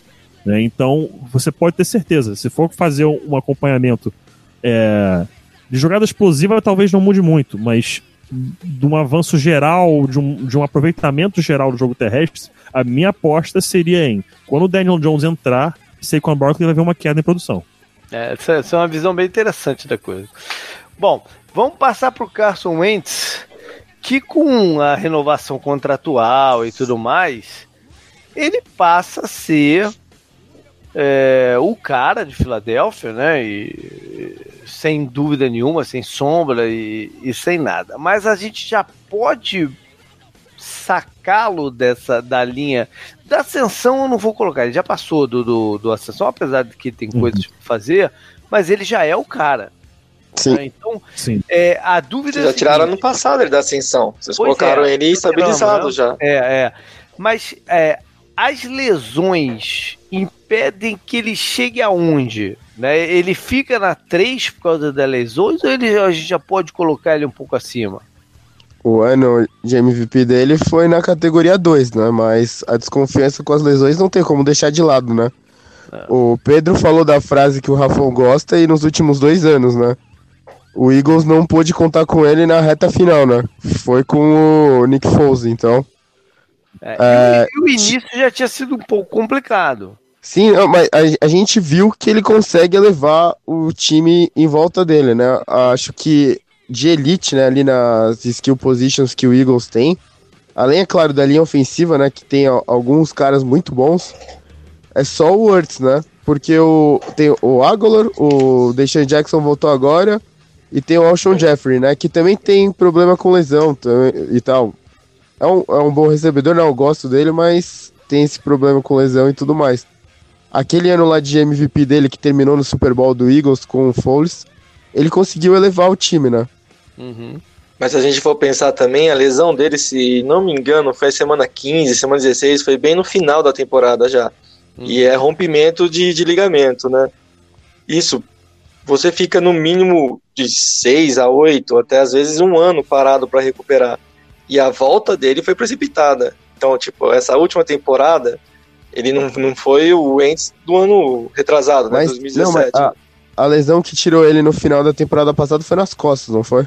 Não, então, mas eu falo, é. é você tá mexendo com equilíbrio. É. A base é outra. Ele, ele não vai firmar.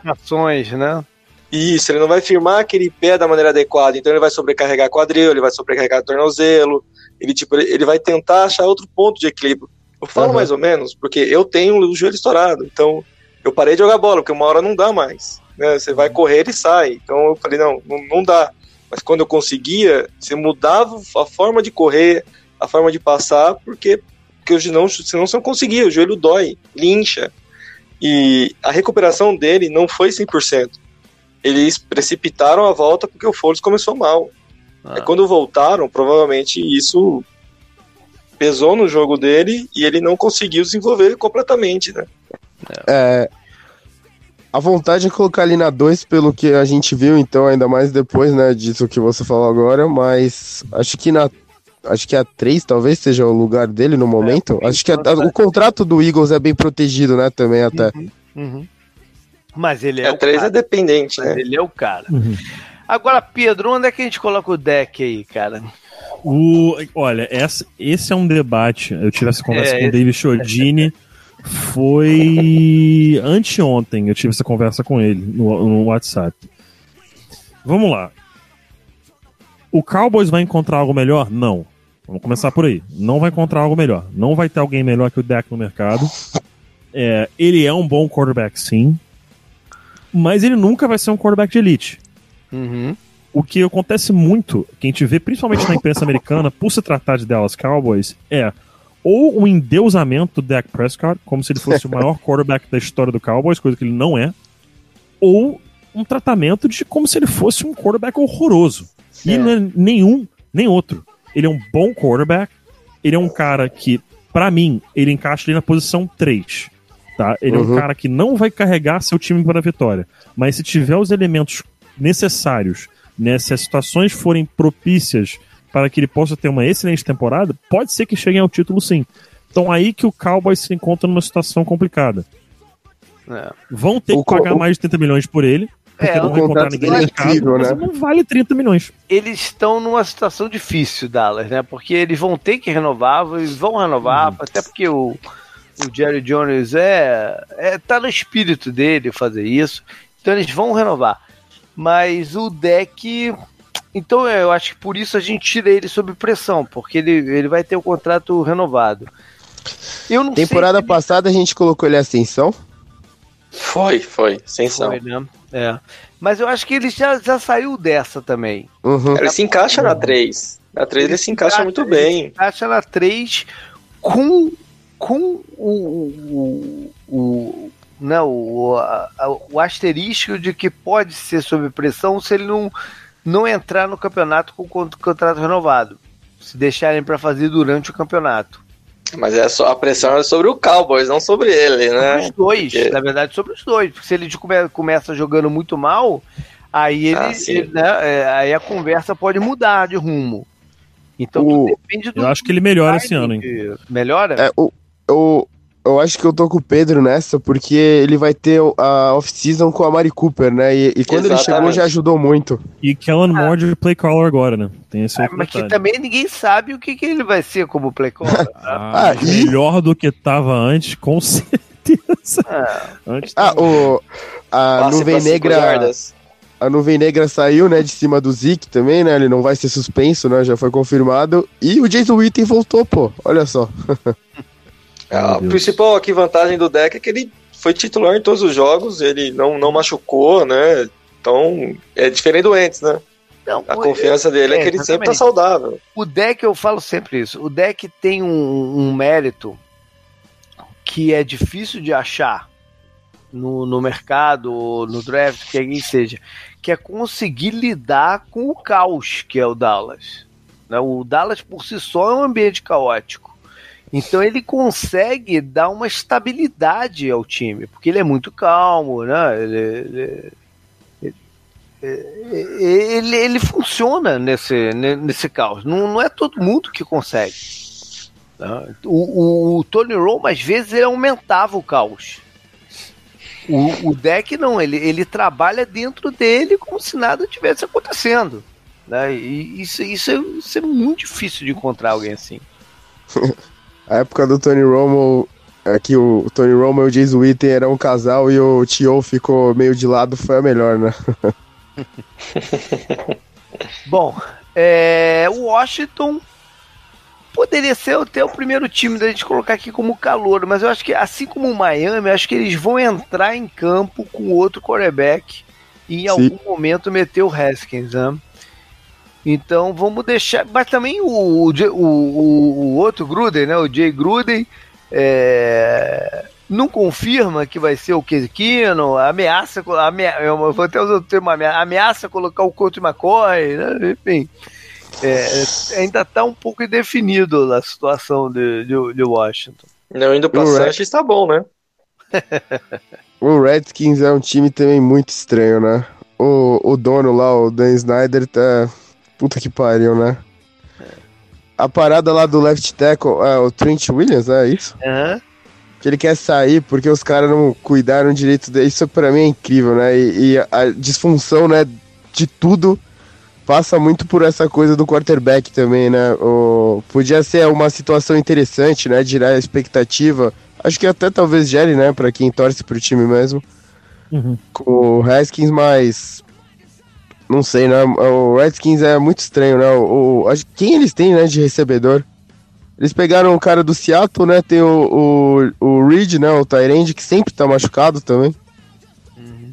Só fazer uma, uma, observação, a gente, já, a gente tá considerando que o Alex Smith não vai jogar. Né? Sim.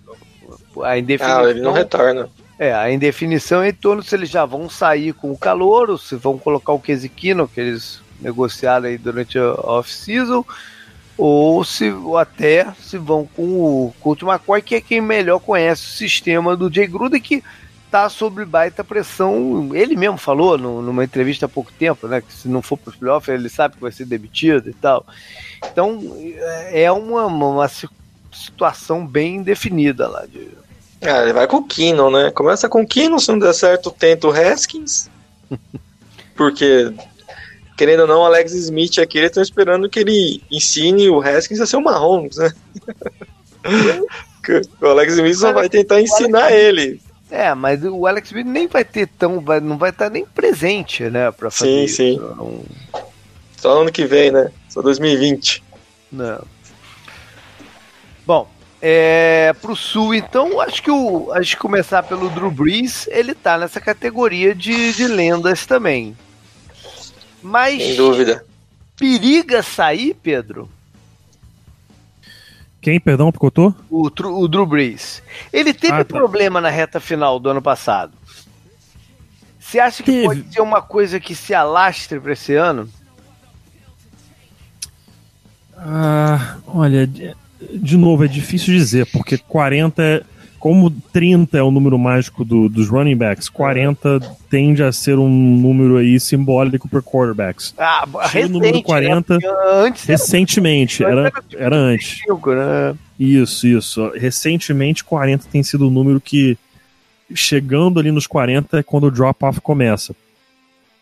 Eu não sei se o Drew Brees vai realmente demonstrar uma queda brusca nessa temporada, não. Mas de novo, assim como o próprio Tom Brady, a gente vê uma queda de alguns anos para cá, a força no braço não é mais a mesma, é, até um pouco em relação à mobilidade dentro do pocket cai um pouco, é uma coisa progressiva. Eu não sei se a gente vai ver uma, de novo uma queda muito brusca é, nessa temporada, mas eu ainda coloco aí o Breeze numa categoria de lenda. Eu acho ele é um cara que tem total questões de. total, perdão, capacidade de desequilibrar a partida em qualquer momento. Não.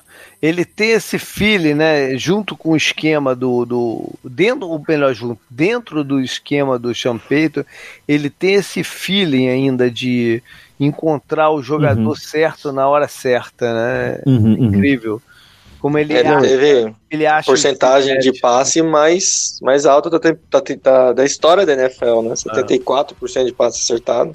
É Foi o recorde da história. Acha, ele acha os mismatches né, do, do físico dos jogadores em campo. O começo da temporada dele e do Michael Thomas, né, também foram incríveis, né? Ele tava com 85%, acho, de recepção, né, nos passes na direção dele, um negócio desse tipo, tava um absurdo, né? Pois é. Michael Thomas terminou com isso.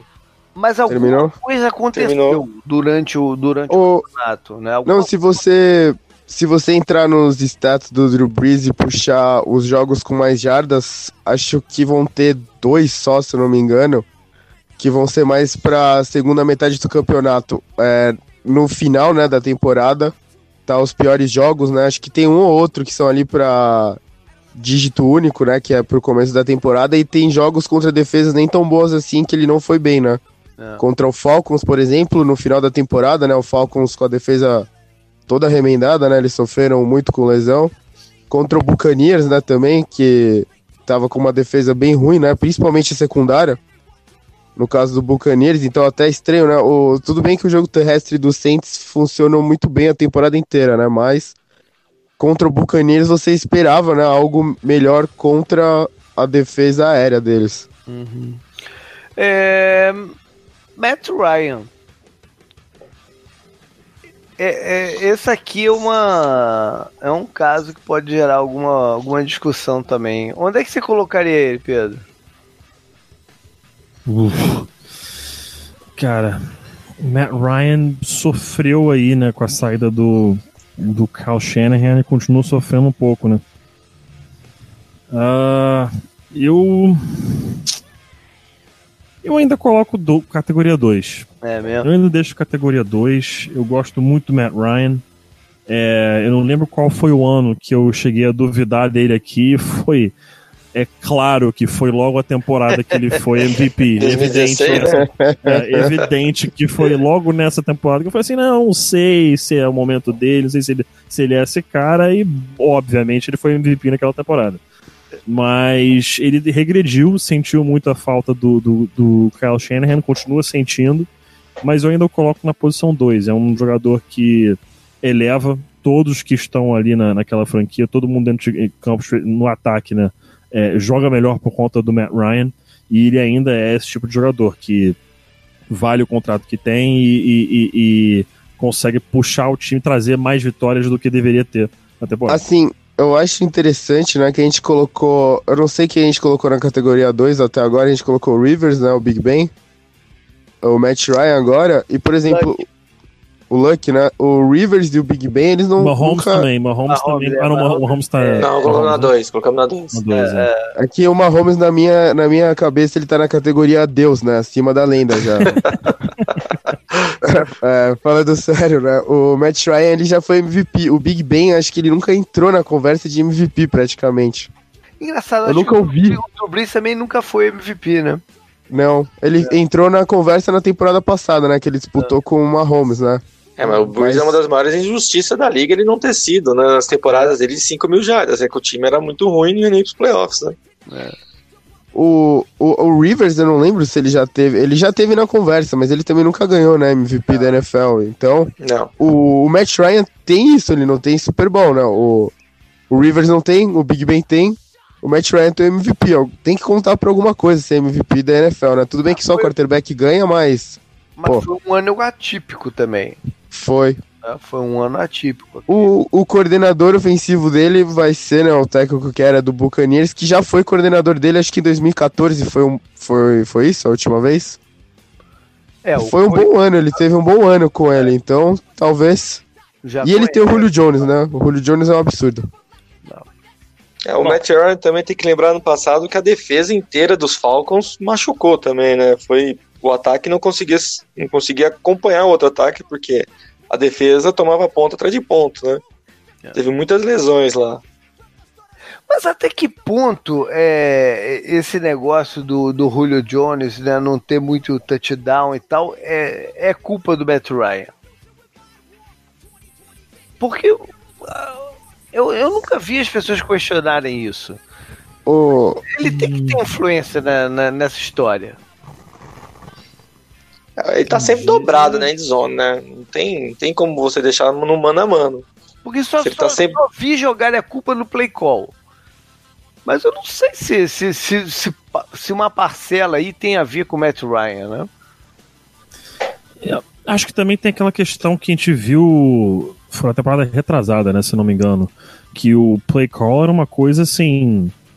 Asquerosa, que não tinha criatividade nenhuma com o play call, que não tentavam um scheme open no Julio Jones em nenhum momento. É, eu não sei que ponto tô confundindo as duas temporadas, mas eu não vi muita melhor. Não, foi essa mesmo, Pedro, foi essa mesmo. Foi essa mesmo, né? Foi. É, eles chegaram nos playoffs até, eles perderam sim, pros Eagles. Sim, sim. Então, assim, cara, você tem que scheme him open. Você tem que, o cara pode ser o craque que for, você não pode simplesmente colocá-lo fixo no ponto do campo e achar que vai funcionar só porque o cara é craque. Foi. Meu amigo, tem, tem 32 times na NFL. Todo mundo que tá jogando é craque. O cara pode ser até ruim na NFL, mas bota ele em qualquer outra liga do mundo, o cara vai ser craque.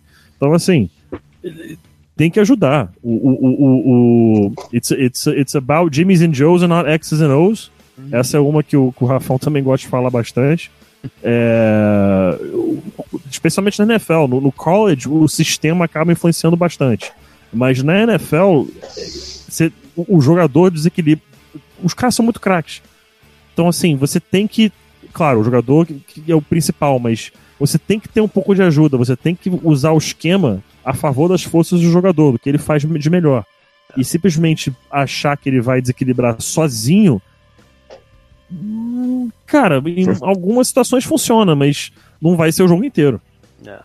Cara, vocês falando, eu lembrei vagamente, eu não lembro contra quem foi agora. Acho que o, o Falcons até tentou a quarta descida, que foram quatro chamadas ridículas. Acho que foram foi. três chamadas praticamente iguais e uma corrida que não aconteceu nada. Cara, eu, eu é, lembro que passado? naquela semana não lembro, não lembro se foi no passado, mas eu lembro que meteram o pau sem parar no, nas chamadas. Foi, foi tipo, ó, você via as quatro jogadas de sequência e falava: o que, que tá acontecendo aqui?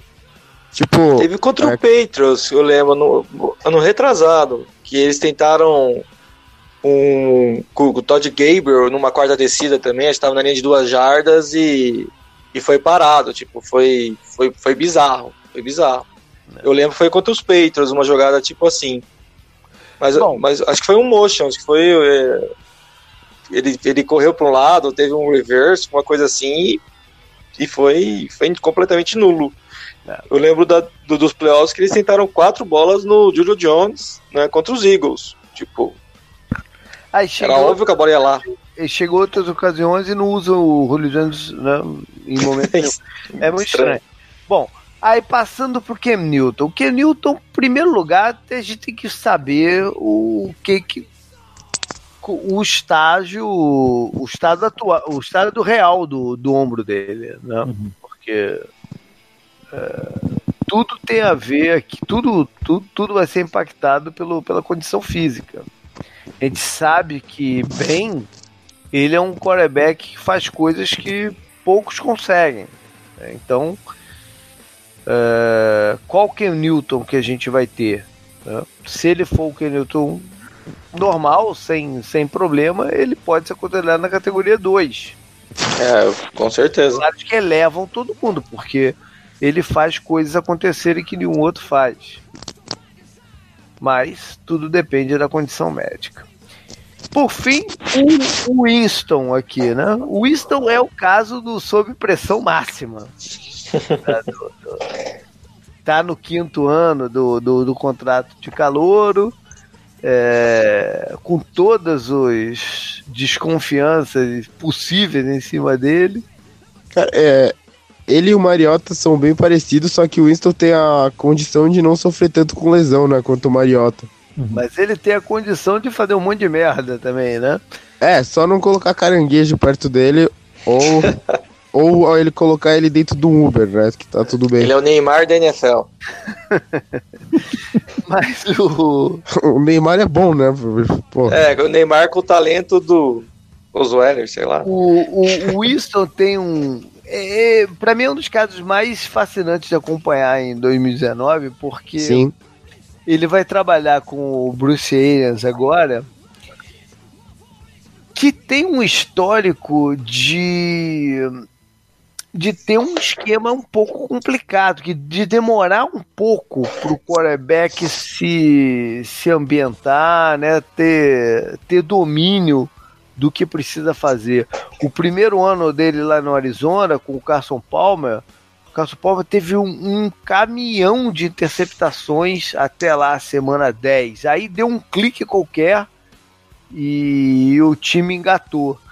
Mas eu não sei se o, o Winston vai ter. 2014, né, JP? 2014? É, foi por aí.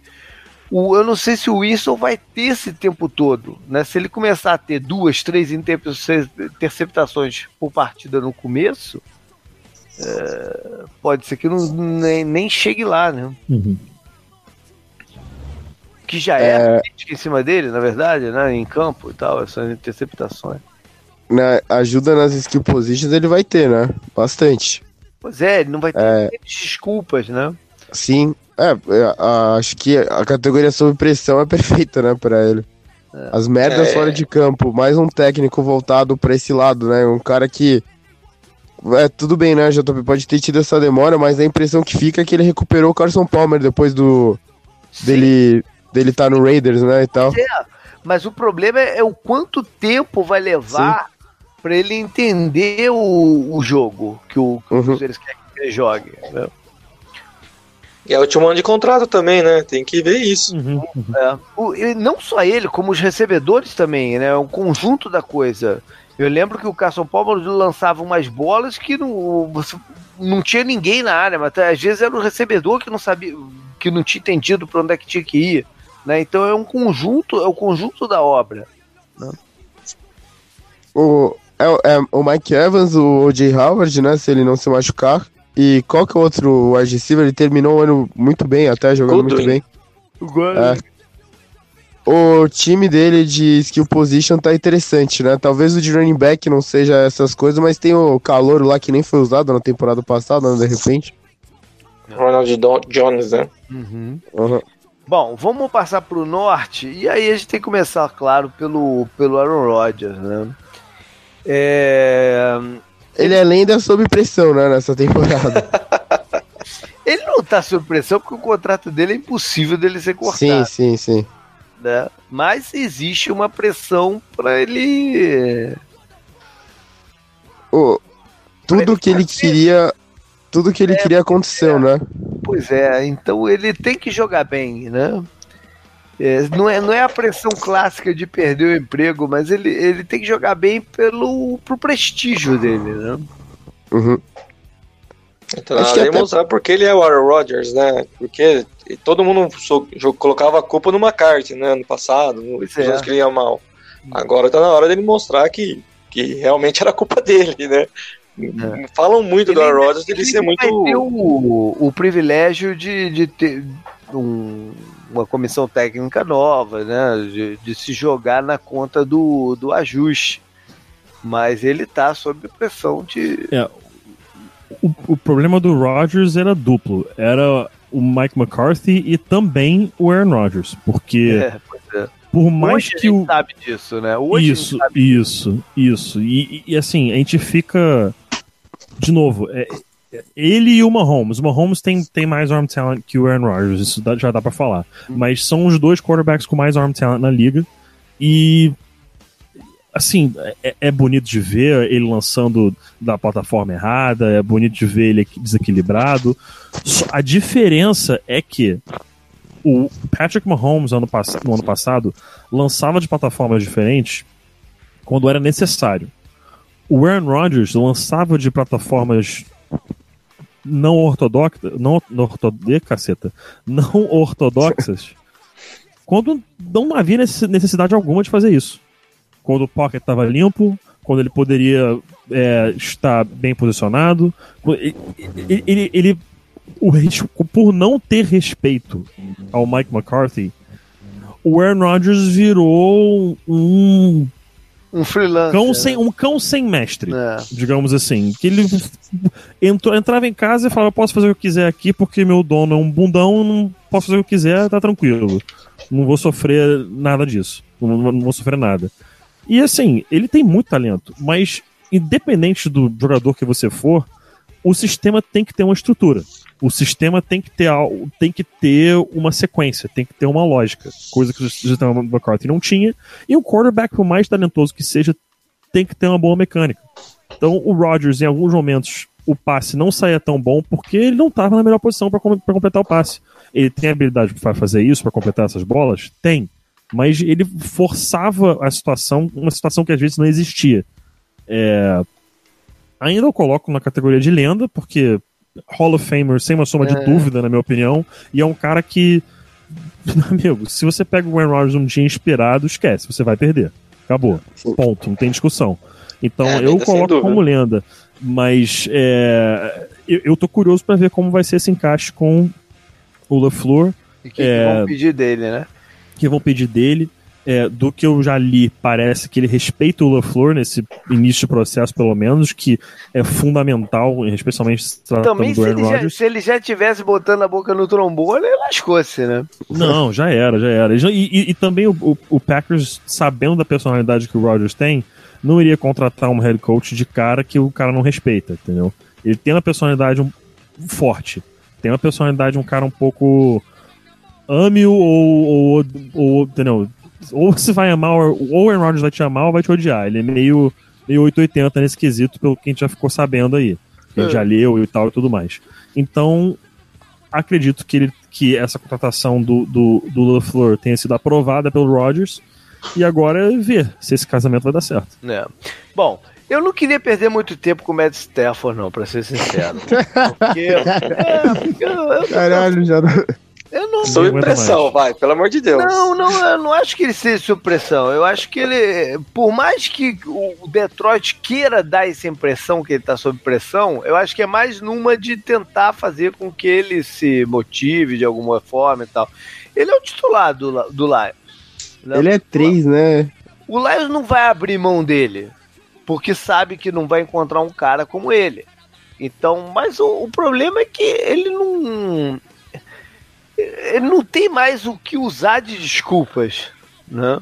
Ruim com ele, pior sem ele, né? É, é, ele não tem mais o que usar de desculpas. Né? É, é, eu só vou voltar a, a, a gastar tempo com, com o Stafford quando ele for consistente.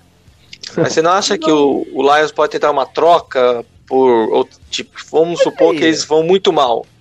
E tem vários QBs bons, né, pro ano que vem a classe do, do college é boa.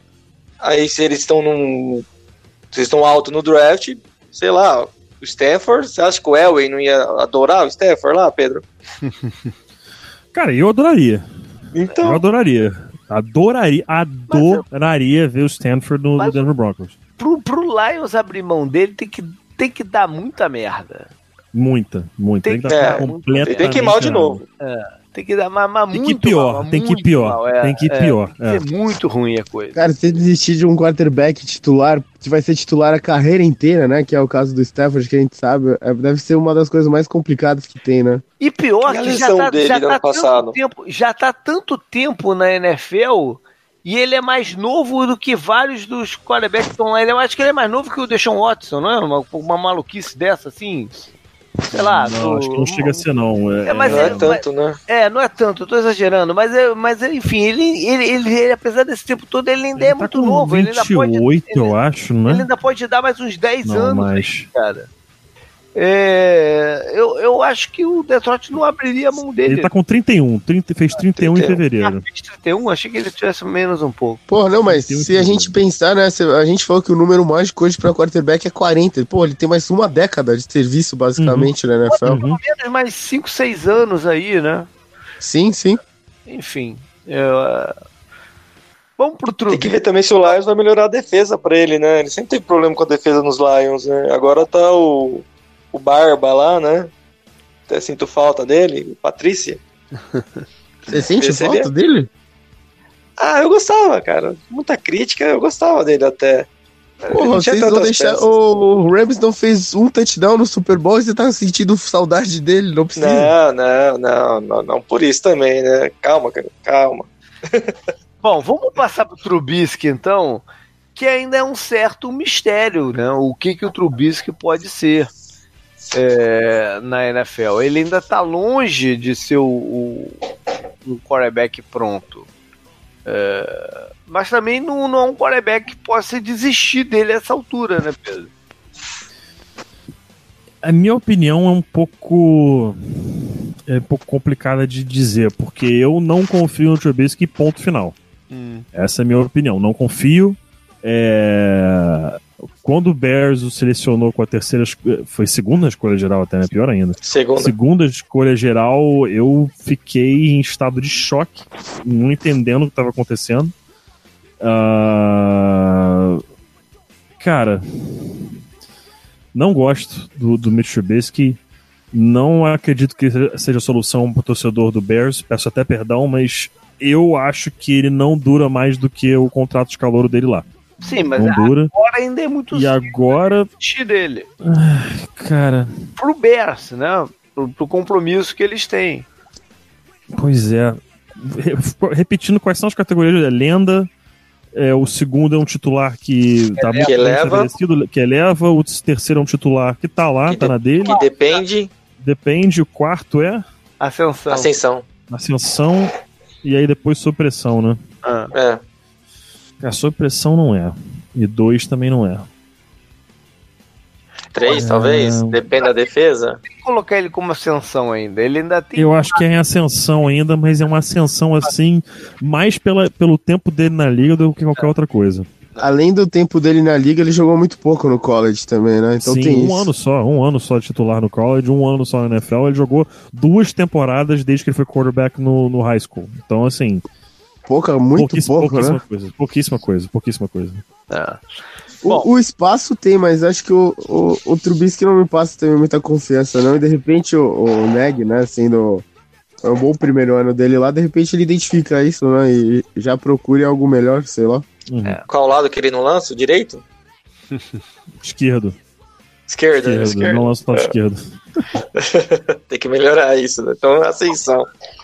Bom, vamos passar pro Kirk Cousins, então que é um quarterback que gera muita. Muita. o, foi o. O Adam Thielen teve um ataque, não foi? No final da temporada, na sideline? Foi no jogo de playoff, né? Ou foi no final da temporada regular? Não, não, os Vikings não foram pros playoffs na temporada é, passada. Foi no final, e foi naquela. Foi na partida contra o Patriots, não foi? Não, mas ali foi com o Belichick. É, acho que o Canguru tá falando quando o Curses foi, foi ensinar a rota pro, pro Thielen, não foi? O Tillen teve um ataque com ele, eu acho, no final da temporada. Aí ele foi ensinar a rota pro Tillen. Teve isso. É. Eu não, não, lembro a semana. Mas enfim, o Cousins, eu continuo dizendo que ele tecnicamente foi um upgrade em cima do que o, o tinha. Com todos os problemas que ele, que ele teve, ele ainda foi um upgrade, porque a situação estava muito confusa também. Não dá para jogar tudo na conta dele. Né? Te, teve um, um, uma crise de comando, uma crise de identidade do ataque de, de Minnesota. Não dá para botar tudo na conta dele. É, ele vai ter que jogar melhor em, em 2019 também. Pra, mas eu acho que ele não está sob pressão ainda, porque o contrato dele é garantido esses três anos. Né? Então esse ano ele vai jogar. Agora o que, vai acontecer só depois do próximo campeonato. O Cousins teve temporadas no Redskins, eu não sei se vocês vão concordar comigo, que ele podia ser até categoria 2, né? Que ele levou o Redskins. 2, 2 eu acho um pouco de exagero. Não, é, ele teve algumas temporadas, eu não acho que ele é um quarterback dessa categoria, mas eu acho que ele tá bem na 3, porque foi o que você falou. Talvez até ele pre... encaixa muito bem. Acho que uhum. a, até o próprio time, né? O, o, que o Zimmer quer do ataque, talvez até tire um pouco mais da pressão dele. Ele quer correr com a bola, né? Foi até por isso que ele demitiu o coordenador ofensivo da temporada passada, lá no, no final e tal. Ele é o melhor quarterback categoria 3 que você pode ter. É, Acho que é. essa é a opinião que eu, que uhum. eu tenho dele. E é também o, colocou, o jogo corrida foi nulo no passado, né? Hum? A, a gente colocou o Wentz na 3, né? Uhum. É, foi. Bom, é... NFC West, então, né? Ou, fa ou faltou alguém da North? Não, fomos, fomos todo mundo. Não, você não falou do Matthew Stafford, JP. Bom, na, na West, vamos começar pelo Russell Wilson, que, putz, falta pouco para ele entrar do, pro de lenda, na minha opinião, né? Porque é muito claro que ele eleva o time inteiro. Uh, o Seattle não conseguia fazer as coisas que consegue sem o Russell Wilson. Né? Eu tava, eu tava ouvindo um podcast hoje, JP, de Fantasy, Uhum. E os caras estavam fazendo cenários que o, é, seria ótimo jogador pedir independência do time que ele tá agora para ser mais do que ele é. Né? Por causa da independência dos Estados Unidos e tudo mais, né? Uhum. Um dos caras falou do Russell Wilson saindo do Seahawks pelo que o Seahawks fez na temporada passada, né? Que eles deram um sinal muito claro de como eles se sentem confortáveis no ataque, que é correndo com a bola um monte, né? O, o caiu dramaticamente né, a quantidade de passes do Russell Wilson na temporada passada. Apesar de eu concordar com você no que você falou sobre o Russell Wilson, né? Tecnicamente e tal, mas acho que a, a direção do time não é essa de depender tanto dele elevar né, o que tá em volta dele, apesar dele conseguir fazer isso, mesmo sendo. Mesmo ele não sendo tão usado quanto ele estava sendo antes, né? Não. Mas, enfim, talvez com a renovação de contrato eles se veem é, meio que forçados a botar a bola mais na, na mão dele, né? Para justificar o, o, contrato. Enfim, vamos ver o que, que vai acontecer. Pedro, ele é do, agora... dois, né, então? É, né, ele tá na 2. Tá, tá na dois. Tá é, na 2. É... Goff, Pedro. Uf. Ai, Goff, ai. Primeiro, primeiro a gente tem que dizer o seguinte: ele super. É, ele superou aquele início de carreira dele em que uhum. no primeiro ano eu já queria dizer que ele não prestava nem para ser terceiro quarterback de algum time. Né? Sim. Então ele, já, ele superou isso. Cara, ele Sim. superou o Jeff Fisher. Então. sete derrotas em sete jogos no primeiro ano. Então, ele, e pior, a percepção de que ele não tinha a menor cancha para ser quarterback. Não era nem foi, foi só as derrotas, mas o fato de ele estar tá perdido ali em campo, como ele, como ele estava. Ele superou isso. Agora, ele cai numa. E, bom, aí ele passou por uma, por, uma, por uma conversa de que ele era somente um produto do, do Sean McVay. Né? E, e, funcionava por disso. Aí ele, ele também já passou disso para ser o cara que às vezes impede que o, o, o, o esquema do McVeigh deslanche de vez. Né? Uhum. Mas eu também não, não eu, eu, não consigo usar essa crítica a ele, né? O, Goff para mim tem várias qualidades que o pessoal não gosta de olhar e, e apontar, né? mas ele tem qualidades. Tem qualidade, acho que ele para mim ele encaixa como um quarterback na situação 3. Ah, é, ele não, não é um... O, o Ascensão, ele ainda tem o que, o que melhorar? Não, para mim não. Para mim, o que a gente viu do Goff é o que Já ele é. é. Uhum. Já o que ele é. Ele é um quarterback que é num sistema que é run first, por mais que a gente pense que não seja, o sistema ofensivo do Rams é baseado no jogo terrestre. É num sistema que o, o jogo terrestre rege o que está sendo feito misdirect, muito misdirection que o Sean McVay gosta de usar bastante, eu também, particularmente sou muito fã também. É, acho que o, isso acaba sendo a situação perfeita pro Goff. Ele, no sistema que ele joga, no time que ele tá, ele funciona muito bem. É, e acho que realmente é o JP, essa, o Jared Goff que vimos no ano passado é o Jared Goff que o Rams vai ter né? E vai ter que entender que esse é o, é o quarterback que vocês têm, essa capacidade que ele tem. E entender que essa questão que eles sofreram muito no, no, no Super Bowl, né? Que é, mostrar uma coisa pré mostrar, mostrar uma coisa pré-snap e assim que sai a jogada, que é play action, o quarterback das costas, a jogada acaba sendo outra. E isso mata um quarterback que é, não tem tanta capacidade de se ajustar ao que foi dado a ele pré-snap, que é uma dificuldade que o Jared Goff tem. O que ele vê pré-snap, se for muito diferente é, após o snap, ele se enrola. Então, o, o, Patriots fez isso com maestria e foi por isso que o Jared Goff teve uma das piores atuações de um quarterback na temporada logo no Super Bowl. Mas você que, que foi, foi, foi QB, Pedro, uhum. o cara não, não, não, pode melhorar essa leitura, estudar mais defesas, tentar ter mais antecipação dos, dos wide receivers dele coisas assim. É, é, é estudo isso, né? Então, essa questão da antecipação, você pode melhorar, mas um cara que tá na NFL já, já tá indo. Foi por quê? Foi pro, tá indo terceiro. Pro, pro ter, tá, tá indo pro, pro terceiro? Tá indo Não, pro quarto, quarto ano já da, na liga. Apesar de ter entrado muito jovem.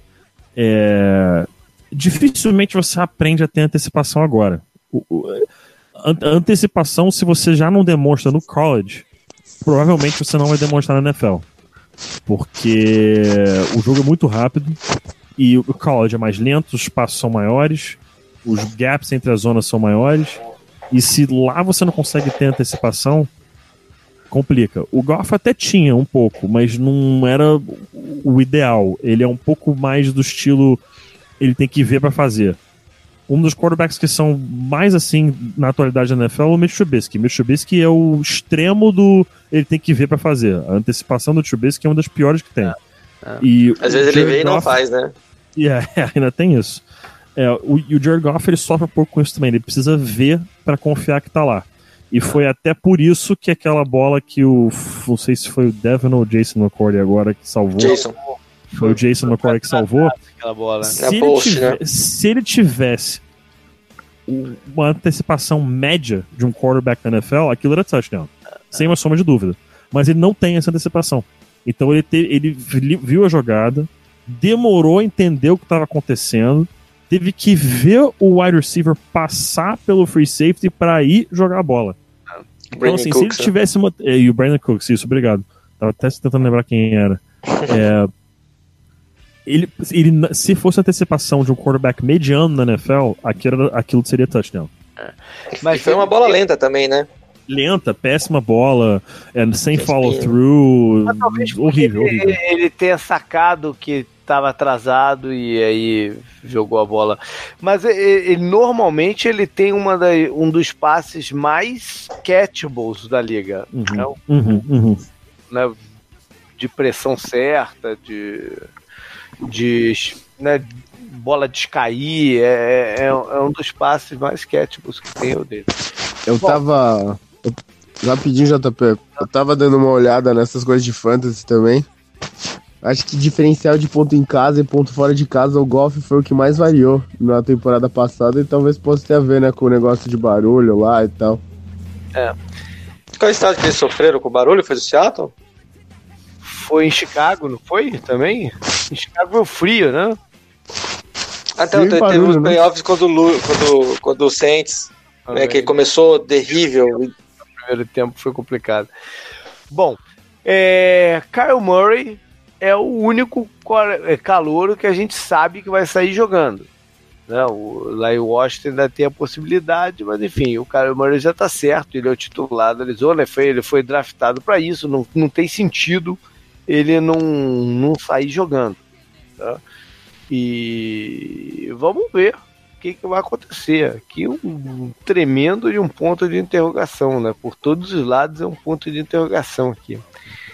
Eu espero de, coração que funcione. Mas vamos ver no que, que vai dar isso. Qual seria o seu nível de raiva, JP, se o Rosen der certo em Miami e o Murray for um bust? Cara, eu não, eu não vou ficar com raiva. Eu não vou ficar com raiva, porque eu entendo o que, que o, o Arizona fez. Né? Eu entendo. Não confiou no Rosen, né? Não confiou, eles tiveram um ano lá pra, né, pra, pra, pra entender o cara e tal. E, e eles acharam que o Kyle Murray dá, um, dá uma vantagem competitiva que o, o time não era foi uma oportunidade de dar uma vantagem competitiva que o time não teria com o Rosen. Então eu, eu entendo a escolha do, do, do, Murray. Eu só não sei se vai funcionar. Só o tempo vai dizer se, se essa forma de jogar parece que o Cardinals vai jogar 100% do tempo no shot, enfim, a gente não sabe se isso vai funcionar. Né? Então, é, vamos ver no que vai dar. Aqui, aqui é uma questão de sentar, pegar pipoca e olhar a televisão. Né? Não, não tem como antecipar muito o que vai acontecer.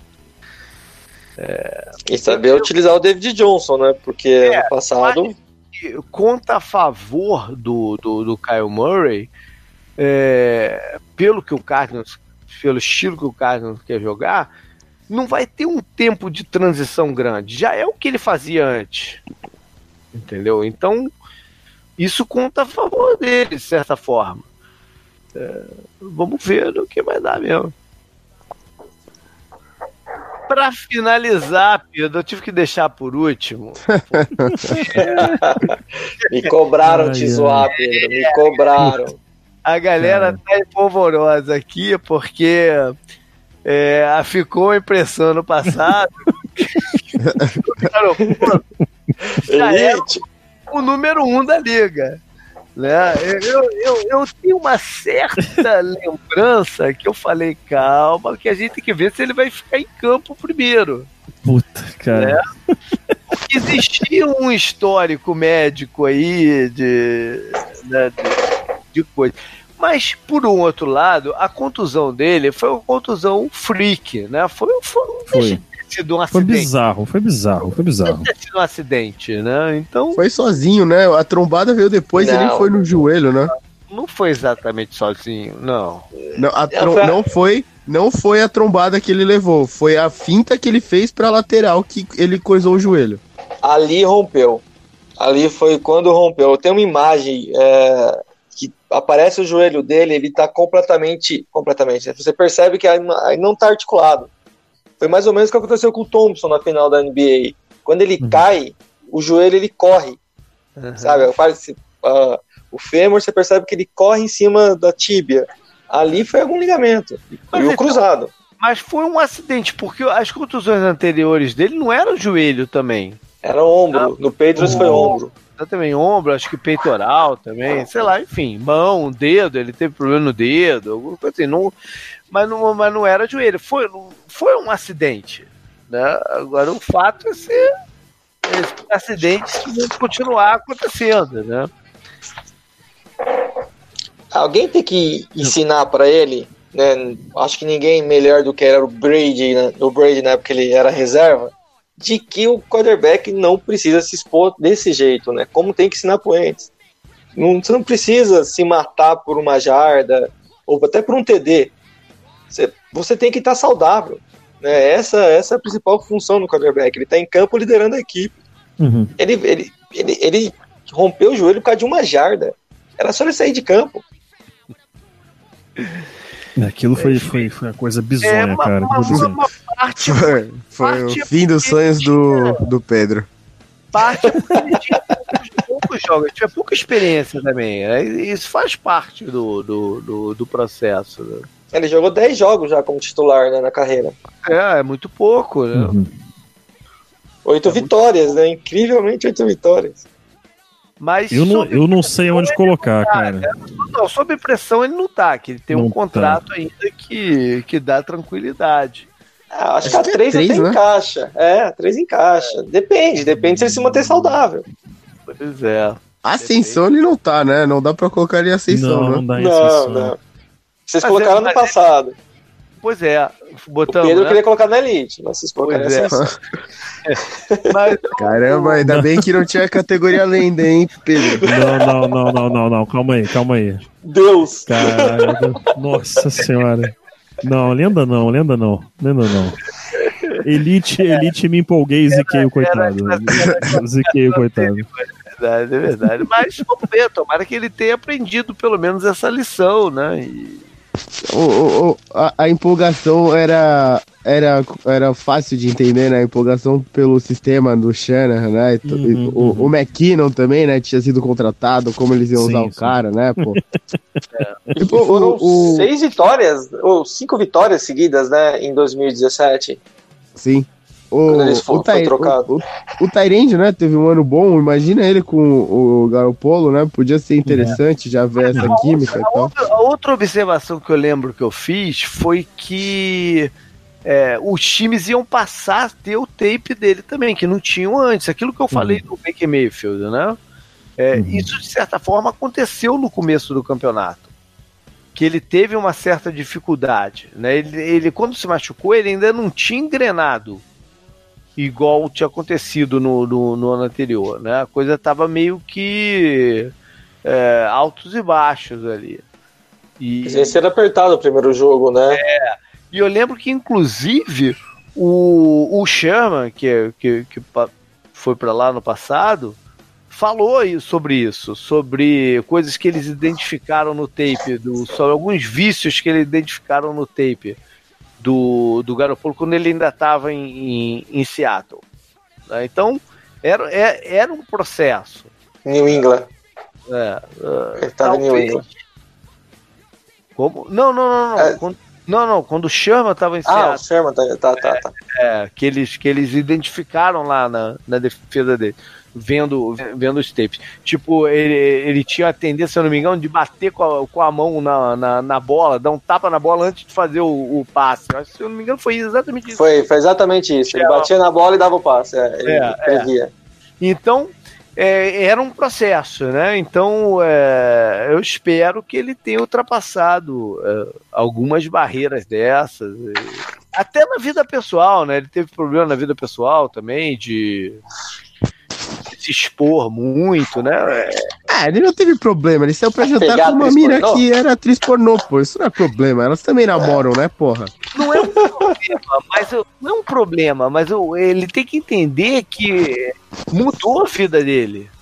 Né, a vida ah, dele. JP, não, tá muito... parecendo aquele tiozão do Sport Center, assim, da ESPN. Não, assim, eu acho que o JP tá, tá, tá, Ele não pode virar o Neymar, entendeu? Acho que é essa.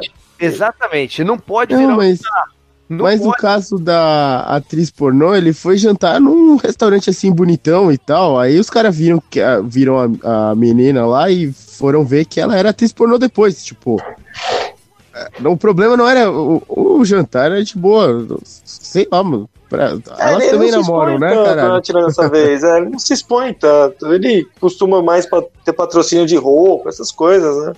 Ah, mas enfim, é, ele tem que. Mas eu, mas eu acho até que ajudou ele a entender isso. Quer dizer, depois não escutou mais coisas também, né? Então ele entendeu que ele não é mais o cara anônimo que ele era antes. Ah, que ele é o titular, né? Ele é, não é mais o backup. Ele tem, ele tem responsabilidade de, de, de titular. Ah, pô, faz o jantar em casa e pronto, né, cara? Pô. Vê um filme dela, né, com ela. É. o Wilson faltou nessa aula, né? Tá tudo resolvido, né, cara? Então, enfim, eu espero que ele que ele consiga em 2019 ser o quarterback. Que... Se ele ficar em campo a temporada inteira, Pedro, e ele for bem. É, ele, ele tá muito quieto. Ele pode cara, ser, né? Se, se ele, eu acredito que ele saudável o ano inteiro, ele, ele passa a ser um 2 com conforto.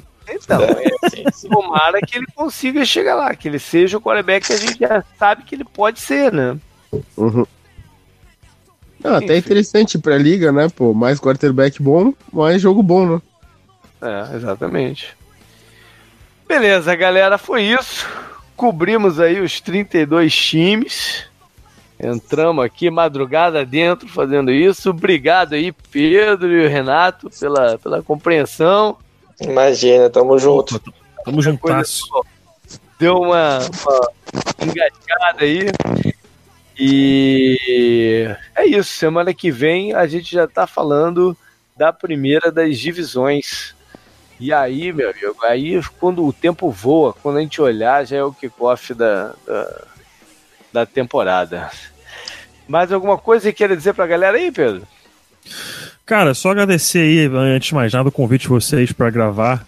Como você mesmo disse na abertura, acho que é a quarta ou quinta vez que estou aqui, já virou uma tradição. Sempre um prazer participar de podcast. Peço perdão se eu estive um pouco mais quieto aí, que o dia foi um pouco longo para mim.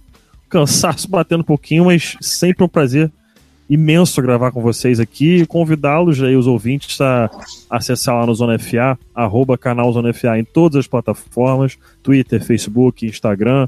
Tem a nossa série do preview da temporada aí de todas as franquias, está rolando por lá. É, quem não me segue aí no Twitter, arroba coach Pedro Pinto, no Facebook também, coach Pedro Pinto, tô por lá. Tá e é isso. Você ainda tá treinando baixo? Eu tô, eu tô. Então, é, eu infelizmente não tenho mais tempo para ser hands-on, né? Pra estar presente nos treinos. Então eu conversei com o Bruno, o head coach do Vasco, né? O Bruno Bananas, grande amigo meu. No início da temporada, eu agora eu, eu sou o coordenador do departamento de scouting do Vasco, né? Eu trabalho à distância ainda com, com o time, mas infelizmente não tenho mais tempo para estar presente em treino, é, durante a semana, final de semana. Então eu ainda trabalho com o Vasco é, mais à distância agora, né? Eu faço advanced scouting dos adversários. Beleza. Que, que, em que posição que você vai colocar o Pikachu? O Pika... Cara, o Pikachu, acho que ele daria ali talvez um, um bom slot receiver, um scat back, né? Acho, acho uma função interessante aí pro, pro Pikachu. Pikachu vai, vai ser eletrizante em campo, hein? Beleza, galera. Valeu, Renato. Valeu, Canguru. Até mais. Falou. Abraço pra todo mundo aí. Abraço. Falou.